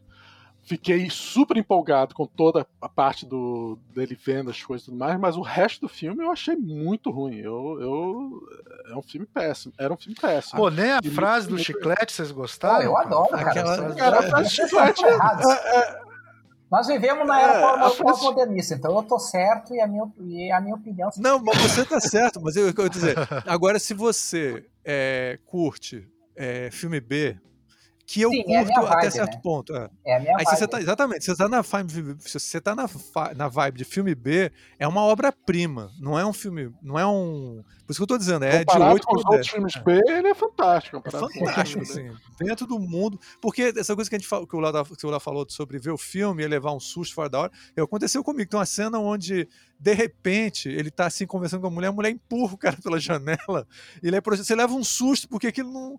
É totalmente veio da porra. É, vem, já vem do nada. assim. Aí ela empurra, assim, caralho, o que que tá acontecendo? E é super legal isso no filme. Então o filme tem muitas coisas estranhas que pode ser simplesmente porque a equipe é muito barata, o pessoal que. Porque muita coisa dá certo no filme, não é só o diretor. É um montão de gente super profissional trabalhando junto. Ali. É, eu É acho que a maior, é eu acho que que a deu, principal cara. pergunta é a seguinte, porque eu acho que a gente tá muito nessa coisa de se o filme é bom ou não, mas eu acho que a, a- Sim, a- sim. a pri- a- a principal pergunta é: é possível a audiência de hoje aproveitar esse filme, se divertir assistindo o filme, independente, ó, nós não estamos falando de Sim. reconhecer Eu se acho o que filme é bom ou é ruim. Ah, porque, por exemplo, só eu uma pessoa- catástrofes sabendo que são tudo ruim, sabendo que Twister é ruim, sabendo que. Eu acho que uma pessoa só pode apreciar esse filme se ela aprecia filme um pouco de tosqueira e filme Aham. é, É, dos anos acho 80 da época. Não pode, uma pessoa de hoje em dia assistindo esse filme, a maioria não vai gostar do filme, não vai, é Ou, ou é um grande tempo. fã do Gigé que viu o documentário. assim, É, uma Tá na, tá na vibe, tem que estar na vibe, É, eu acho. é. Tem que estar na vibe É, de algum jeito, ser, senão é muito ser. difícil. Eu concordo. Mas Tem- não acho que é um filme fácil, das pessoas simplesmente pegam e todo mundo vai gostar. Não, não acho mesmo. Não acho. É, é. É, não, eu tô aqui imaginando agora meus alunos vendo esse É, filme. Eles não difícil. conseguem passar de Não. 15 minutos esse filme. agora, esse filme, só pra encerrar, ele tem uma coisa muito legal, que é aquela abertura, né? Que é a pichação, que aí desfoca e aparece a pichação no muro, assim, né? Aquela, eu acho aquela abertura bem legal. Assim. Inclusive, eu acho bonita, eu acho ela bonita, porque ela aparece a, a pichação, né? O day live, assim, como se fosse um. Como se tivesse escondido na confusão, né? Sim, sim. Uhum. E aí aparece o trem passando e o cara vindo pelo trilho do trem, assim, a abertura é bem bonita. Inclusive, assim, era uma bem- coisa que eles poderiam ter aproveitado mais, né? Essa coisa da pichação escrita aí, leva- as mensagens de que a coisa estava lá e a gente É. não sabia, que, que em filmes como. É, é, qual é o nome daquele filme com Bruce Willis? Do, Os quatro ma- os, Os macacos, os os doze doze macacos. macacos. né? É, que ele usa a pichação como uma coisa. É. É Isso é interessante, né? engraçado, do- Inclusive, inclusive o eu acho Ferry, né? como- O Ferry ter, ter o cara de pichação, É, que era o o Shepard Ferry, de repente pegar Shepard Ferry pegar essas coisas. É Isso é interessante. legal. É, eu, a coisa é o seguinte, eu acho inclusive que o começo do filme, independente da qualidade estética ou não, eu acho uma das partes mais difíceis para quem não está acostumado, porque é super didático, assim. Então ele é, é como acho que o, é, é, é, o Augusto estava meio que dizendo, assim, é um pouco lento, né? Assim, é, ele meio que vai arrastar, o começo é meio arrastado, assim, porque ele tem que explicar, e tem a parte didática, e tem o que está acontecendo. É a e tal. melhor parte, mas é a melhor parte do filme também. É, mas é, é- é- é- não é fácil. Acho que uma experiência é uma pergunta. assim, hoje em dia, eu acho um filme. É, é uma experiência. Se ela vai ser É boa ou ruim, vai É. depender de pessoa para É. pessoa. Mas é uma experiência. É. Mas eu, pra mim, eu assisti ele acho que duas vezes no último mês, assim. Pra mim foi super assistível, assim, eu vi de boa. Cara, eu Na sou primeira eu dormi, falar, mas eu durmo sempre. Eu durmo sempre. Dormi, acordei e tal, e a segunda eu vi direto. assim. Mas aí dormir não tem nada a ver. Dormir é bom sinal pra mim. Dormir é porque o filme é bom. É, eu, eu sou suspeito pra falar, eu adoro, mas eu sou o cara que assistiu Leprechaun no espaço, né? Me diverti pra caramba. não, assim, é Essa foi Se você, cara, se vocês Foi acham, pra ver. se vocês acham que, de, que, que eles vivem é uma coisa que a galera de hoje não assistiria, cara, le- a, a, a, a cinesérie do Leprechaun teria que virar um estudo de caso. Qual É, o limite da arte? Sabe? É, é os Não, filmes eu do acho que Bergman lá no mesmo O estudo, estudar quem assiste todos os filmes do Leprechaun querendo já é um estudo. Porque, É eu vou te verdade. É Eu não- verdade. Eu sei por que, que eu quis. Eu sei por que, que eu quis assistir. esse filme. Mas eu me diverti muito, É. cara. Teve só uns dois ou três que eu não consegui me divertir, que foram, foram os que tentaram levar, se levar a sério. Assim. Os outros. dois Não, ou mas- três. Mas eu acho, eu acho, quando eu falei aqui, eu acho que é, o filme B e esses filmes assim, a experiência dele tá virando uma coisa semelhante àquele filme, filme de arte, o filme do Tarkovsky, do, do Bergman, os mais difíceis da incomunicabilidade do Bergman. É, eu acho que tem, tem uma. tá começando. Vai, tá virando um nicho mesmo, assim, onde as pessoas têm que. Não, as pessoas, É uma- se você for comprar mídia, você vai comprar DVD, essas coisas, os filmes que mais as pessoas querem ver e mais têm interesse são os filmes Tetsu, B lá. e filme de terror, e filme, filmes B de terror, é o que a galera mais quer comprar. Tem uma galera toda fissurada nesse tipo de filme. tá? Ah, É, não, não são os filmes de arte, não sei o que, não. São os filmes meio Pô, B, tem um. meio- Aqui no Brasil, cara, tem um reality de gente que faz efeito especial pra filme de terror B. Que Tem um reality disso. No Brasil? É. No Brasil, é. Ah, Vou ver pô, qual é é. o nome aqui. Pô, que Tem um reality show? reality show. Vocês nunca viram um reality que o cara põe pra competir vários Eu- eu- maquiadores, vários Não. caras que fazem. Mas é pra ser B, É. deveria ser A, não. É, é pra, não. é pra ser B. É pra ser B. É no Brasil, então é. Não, não, é porque é uma galera que faz filme de terror. Primeiro era assim: o programa era. O cara dava 500 reais, você tinha que fazer uma cena com 500 reais. Ah, então tá explicado. É, aí depois, 500 aí depois virou um reality, que são esses caras que faziam as cenas com 500 reais, começaram a competir entre si pra chamar maquiador, outras pessoas pra fazer cenas com 500 reais. E eles competem pra ver quem é o melhor. Deixa eu ver aqui, é feito... Interessante, cara. Pô, fez eu não- sucesso, vocês não conhecem, não? Cara, se passa na Aqui na TV, Nova Zelândia não acaba passa. ou aberta, eu não conheço nada. Não sei nada que passa. Não, é. Isso é. o Ci- Léo- Cinelab, eu vê se é eu, eu Cinelab. concordo com, concordo com o Léo. No eu. Brasil, realmente é mais fácil É. fazer de filme Olha só, é Cinelab. Cinelab é o programa original, Cinelab. São três caras que fazem efeitos especiais para filme B. Ah, eu vou olhar agora. É, Agora sim. E No agora Brasil? tem um no Brasil e agora filmes- tem um só Ci- são os filmes B do tem- Brasil. que- não, aí tem o Cinelab Aprendiz, que é tipo o reality show. Pode procurar, Ah. é Cinelab, é da, é da Universal. Ó, Universal. Ah, tá, é. Eu não ia saber porque eu não, não, não acompanho. É da Universal. É, Yu- é Universal, é. Vou botar para vocês aqui. Boutique Filmes. Gente, vamos, vamos fechar duas horas. Tá aparecendo aqui lá o podcast do. Tá mais longo que o filme. Vou botar aqui no Daqui a chat. pouco vai ficar tão O grande quanto, um- quanto os comentários do MDM. A gente já fez um de quatro horas uma vez, cara. A gente já fez um de quatro. A gente também não respeita muito isso, não. Vocês A são gente o é bagunçado. Tarantino foi de quatro Vocês horas. são né? muito amadores. Quatro horas é, me- é me- é metade do nosso podcast mais longo. É, o podcast do MD tem oito horas, cara. Eu ando todo dia de bicicleta pra ouvir o podcast de uma semana, assim, pra dar tempo de ouvir o podcast. Já chegou o momento que o pessoal reclama, né? Quando a gente faz só de, de três horas, de quatro horas. o Se fizer de, quatro, de três horas, o nego reclama, é, porque é muito curto. O cara, esse cara se planejou o dia todo dele pra ouvir, aí só deu três horas, o cara agora não tem nada pra fazer o resto do dia. Não, e o, o, o, MDM é engraçado que quando o Ivan chamou a gente pra fazer o Anticast, o, ele falou de vários podcasts. Ah, não, então o que, que é. Ele, ele teve que explicar pra gente que era podcast. Isso em 2005, sei lá, 2006, sei lá quando foi. Não, 2011, 2011.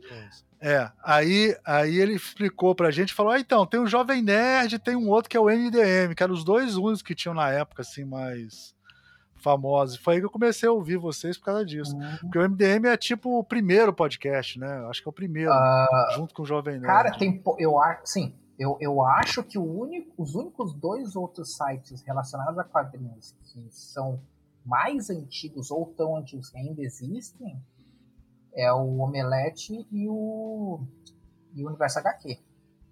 Talvez o Universo HQ. Não, o Universo HQ não, mas talvez, ou, talvez o Omelete seja ou, ou mesma época um pouquinho mais antigo, mas assim. Acho que não tem mais nenhum que seja. Antigaço. Que ainda exista, Não sei né? como é que vocês se aguentam. Não Cara, sei como é que vocês se aguentam. A gente não se aguenta mais aqui. Não sei, em cinco anos a gente não É se que a aguenta gente não mais. faz pauta, né? A gente só bota pra A gravar. gente também a não, gente é que bota você pra viu. gravar e começa a falar merda, né? Recebido. E tem mas o outra, né? Agora- escreve um texto bacana. A gente tem, a gente tem, tem agora tem trocentas pessoas que participam do MDM, né? Eu fiquei, tipo, dois anos sem participar do MDM, né? Quer dizer, participando de, tipo, dos grupos, das decisões ali e tal, mas não, não ah, participando dos podcasts. Gravando, né? Não gravando. Não gravando. Então, tipo, tem isso também, né? Vira e mexe, to- todo mundo acaba tendo o seu tempo sabático, assim, ficar alguns anos fora e depois retorna. É, aqui tem um pouco disso também. Tem época que o nego tá mais ocupada e um toma mais conta. Tem que, ser, tem que ter mais de um, cara. Tem que ter uns três, porque senão você não aguenta, não. É, É. muito, É, mano, ter- é muito puxado. E agora a gente tem, tipo, 10, né? 10 É, pessoas, então fica mais fácil. alternar. Então, bora fechar, gente? Ó, Augusto, a gente tem aqui a mania. Primeiro, agradecer muito a tua presença, foi um prazer. Volte sempre.